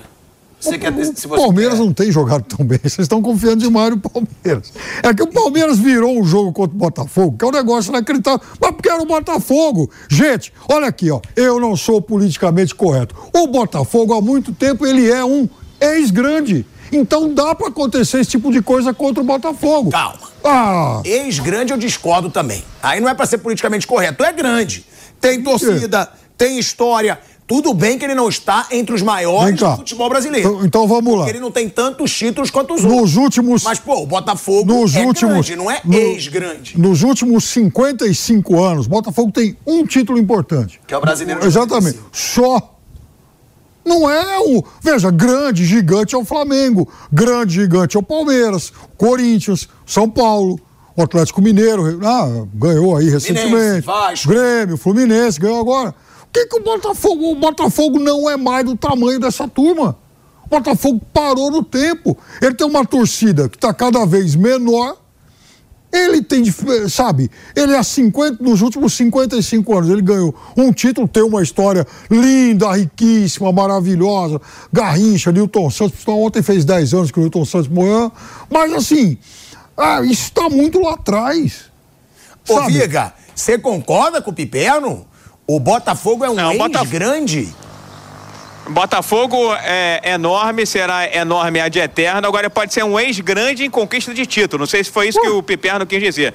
Mas eu acho que, em termos de história, instituição, agremiação, talvez uma das maiores do Brasil, ao lado do Santos. Outros clubes começaram a constru construir a sua história um pouco mais recentemente. Eu jamais imaginei que eu ia falar isso. E ainda não dei aquele tibum lá em Copacabana, que eu tô esperando o É. olho clínico. É, você tá devendo. Você É, tem que mergulhar pelado, porque o Eric Pulgar é o É, melhor tem- jogador do Flamengo na temporada. Isso, e isso que eu ia falar. É porque eu tô esperando o Vampeta vir aqui em Rio de Janeiro, porque ele é o especialista em desnudos do sexo feminino. Ô, Viga! Agora, dito isso, o Eric Pulgar não vai jogar o próximo jogo empilhado. Vai fazer uma falta danada. Ô, Viga, peraí, então pra esse banho ele tem que ir também, que o Cebolinha voltou a voar aí. Mas eu não falei que eu ia mergulhar pelado se o Cebolinha jogasse bem.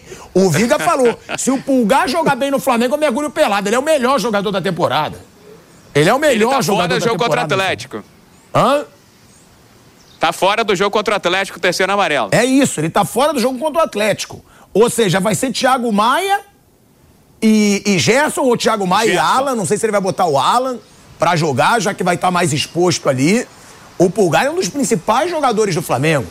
Agora, essa situação do Botafogo, eu acho que os dois erraram. Primeiro, Piperno, ex-grande. Pra mim, ex-grande não existe. É grande. Agora, quando o Viga diz que o Quer dizer, é um Botafogo ao lado do. Santos é é o maior do. Brasil aí de história, eu discordo completamente. Discordo muito, muito. Porque eu não vejo o Botafogo maior que Flamengo, que Palmeiras, que Corinthians, que o próprio Fluminense.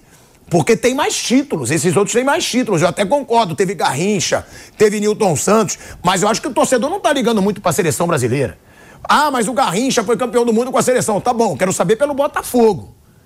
Você concorda, Vamp? Eu não acho o Botafogo o maior ali da história junto com o É Santos. porque você pegar aí, eu entendi o que o Perno falou, e ao mesmo tempo eu vi. que Se você pegar o Botafogo, hoje, daqueles, daqueles 12 times considerados grandes, o único que não tem a Libertadores é o Botafogo. Os quatro do Rio. Sim. Três do Rio tem, dois de Minas, dois do Rio Grande do Sul e os quatro de São Paulo tem. É isso, pô. Libertadores. Não, Botafogo e aí é vamos lá. espetacular. Flamengo, três Libertadores. Palmeiras, três Libertadores. Corinthians, uma Libertadores Não é e isso. campeão mundial. Flamengo, campeão mundial. São Paulo, Não tricampeão tem- não mundial. tem Copa do Brasil. É, Grêmio, tricampeão de É. Libertadores. Um título Como é que o brasileiro em Botafogo que esses 55 clubes? anos. Não é. Não é. Eu acho o Botafogo grande, eu acho gigante, mas pra mim tá atrás desses outros clubes. Então eu discordo de você também, que fala essa lorota ex-grande. O Botafogo é grande. Agora tá atrás dos outros. E aí a gente tem que reconhecer. Porque eu acho que o torcedor, muitas vezes já ouvi, ah, mas o Garrincha foi bicampeão do mundo com a seleção. Que se dane. O time do cara é seleção ou é Botafogo? Tem que ver o que ele ganhou no Botafogo, Piper. Botafogo, ele desperta, assim, um, algo muito sentimental. Eu gosto muito do Botafogo, tem um monte de. Né, tem um enorme carinho. O Botafogo é, dificilmente vai ganhar um título importante. Nos últimos 55 anos ganhou um. Agora, o Flamengo é diferente, o Vasco da Gama, em que pese toda né, esses fiascos recentes, o Atlético Mineiro, o Grêmio, o, enfim, o Fluminense, São Paulo. Esse... Agora, eu acho assim, esse campeonato ele está sensacional e, e, e é um soco no estômago para quem não gosta de pontos corridos. Não, e aí você vê também que você falou do Vasco, se é para pegar a história, a torcida ajudou a Constituição Januário, foi o primeiro time a ter negros, a ter operários, também tem Uma história esse, bonita. esse lado da história. Linda, então eu acho história. que história. Agora, é para deixar bem claro aqui, meu favorito Palmeiras, favorito do Vampeta, Botafogo, Flamengo e Palmeiras, porque cada dia ele fala uma coisa. Andando com você toda hora muda. Então, o favorito do Vampeta. Ontem, ontem, ontem no programa de meio-dia, quem era seu favorito? No Canelada meio-dia, quem era seu favorito ontem? O que, que foi? No Canelada de meio-dia ontem? Palmeiras. E à noite? Palmeiras. Foi? De Foi? novo. Foi? Ô, Viga, tava passando o jogo, ele não podia falar, Pipera.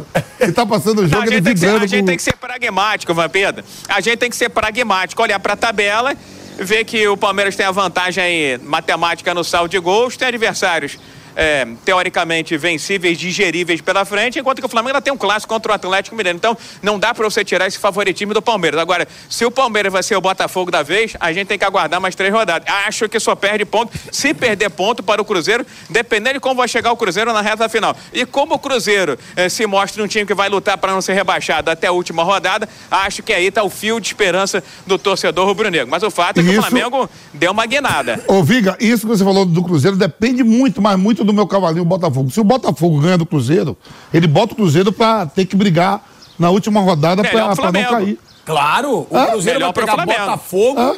O Cruzeiro vai pegar Botafogo e Palmeiras nas duas últimas rodadas. Sim. O Cruzeiro mas, tá lascado. Mas o Botafogo, o- mas o Botafogo tem que botar o Cruzeiro, tem que ganhar pra botar o Cruzeiro pra ir pra última rodada precisando. Ó, a gente tem, a gente tem Sim, o Flamengo, verdade. É. Flamengo, né? O Flamengo vai pegar o Atlético Mineiro agora, o Cuiabá e depois o São Paulo. O Palmeiras vai ter América Mineiro, Fluminense e depois o Cruzeiro. Vamos botar a tabela. Vamos botar a tabela na tela, né? Os próximos jogos de quem ainda disputa o título. Me desculpa, podem ficar brabos. Aqui eu não vou falar o que querem que eu fale. Eu não acho que o Atlético tem chance de título. Não acho, porque se o Atlético também, ganha do também, Flamengo, eu também, eu também o acho. Palmeiras né? dispara. Eu também acho a mesma coisa. Se o Atlético É. ganhar do Flamengo, é por isso que eu falei. O Palmeiras Já bota o Palmeiras na fita. Mas tudo bem, tem chance matemática e o Atlético tem a melhor campanha do segundo turno. Sim. Isso conta. Vamos botar aí a tabela dos próximos jogos aí do Palmeiras, do Flamengo e do Atlético Mineiro. Caiquinho, pode botar aí na tela? Eu já vou falar, ó, Palmeiras, você tem o América Mineiro, o Fluminense e o Cruzeiro. É unanimidade aqui que todo mundo acha que o Palmeiras só pode perder ponto para o Cruzeiro na última rodada, brigando contra o rebaixamento. A- o Botafogo tem o Atlético Mineiro. Não, tá errado. Tá errado. É o Flamengo. O Tá Flamengo. invertido ali. O Fla... Ah, tá. Então tá trocado o escudo. Isso. O Flamengo tem essa tabela aí do Botafogo, ó. Atlético Mineiro, Cuiabá e São Paulo. Vamos tirar então, para não confundir a galera. O Botafogo tem o Curitiba, o Cruzeiro e qual é a última rodada do Inter. Botafogo? O Inter. O Inter, de Inter. Porto Alegre. A tabela mais fácil, na minha opinião, é a do Palmeiras. Por isso que eu digo que eu acho o Palmeiras o favorito ao título brasileiro. Vai ser um atropelo no América Mineiro, vai ser um atropelo no Fluminense, que não vai querer ajudar o Flamengo e vai estar focado no Mundial, e tem só o Cruzeiro. Vocês concordam? Vocês acham a tabela mais fácil a do, a do Palmeiras? Também acho. Piperno. Ah, em tese, sim. Muito boa a Eu acho- eu acho a do Bota- Daqui a pouco eu vou fazer um monólogo. Eu acho a do Bota- acho. Não. Ah, eu fico falando sozinho. E quero dizer uma coisa pra você. Ah, mas é- não, não é isso. Vai pegar um Cruzeiro desesperado na última rodada. Isso é uma- sempre uma pegadinha. Vai, Viga, você tem 30 segundos para dar sua opinião aí. Eu, eu, eu acho a do Botafogo mais fácil, mas como tudo se tornou mais difícil para o Botafogo, continuo achando que o campeonato está polarizado entre Flamengo e Palmeiras, Palmeiras e Flamengo. Leve favoritismo para o Palmeiras. É, eu acho um grande favoritismo para o Palmeiras, porque assumiu a liderança. Se o Flamengo assumisse ontem, para mim o Flamengo era favorito. Porque são três rodadas. Ah, olha bem, a média de ponto para cair na, esse ano, o quarto, o quarto colocado que para ir para cair, ele vai cair com 46 pontos, 45 pontos mais ou menos. É isso aí. Vai cair. Também acho. Ó, por exemplo, o São Paulo pode estar na última rodada, beleza. São Paulo pode estar na última rodada brigando para não cair, viu? Não, aí exagerou. Você vai ver. Galera, a gente vai encerrando aqui o Morning Show Esportes. Obrigado pela sua audiência. Você já sabe. Agora, todo dia, a partir de 11h30, na TV Jovem Pan, você tem agora esse tempinho aí de esportes com a gente. E agora a gente vai pro Jovem Pan Esportes no YouTube com o Bate Pronto. Uma boa tarde para todos vocês. A opinião dos nossos comentaristas não reflete necessariamente a opinião do Grupo Jovem Pan de Comunicação. Realização Jovem Pan News.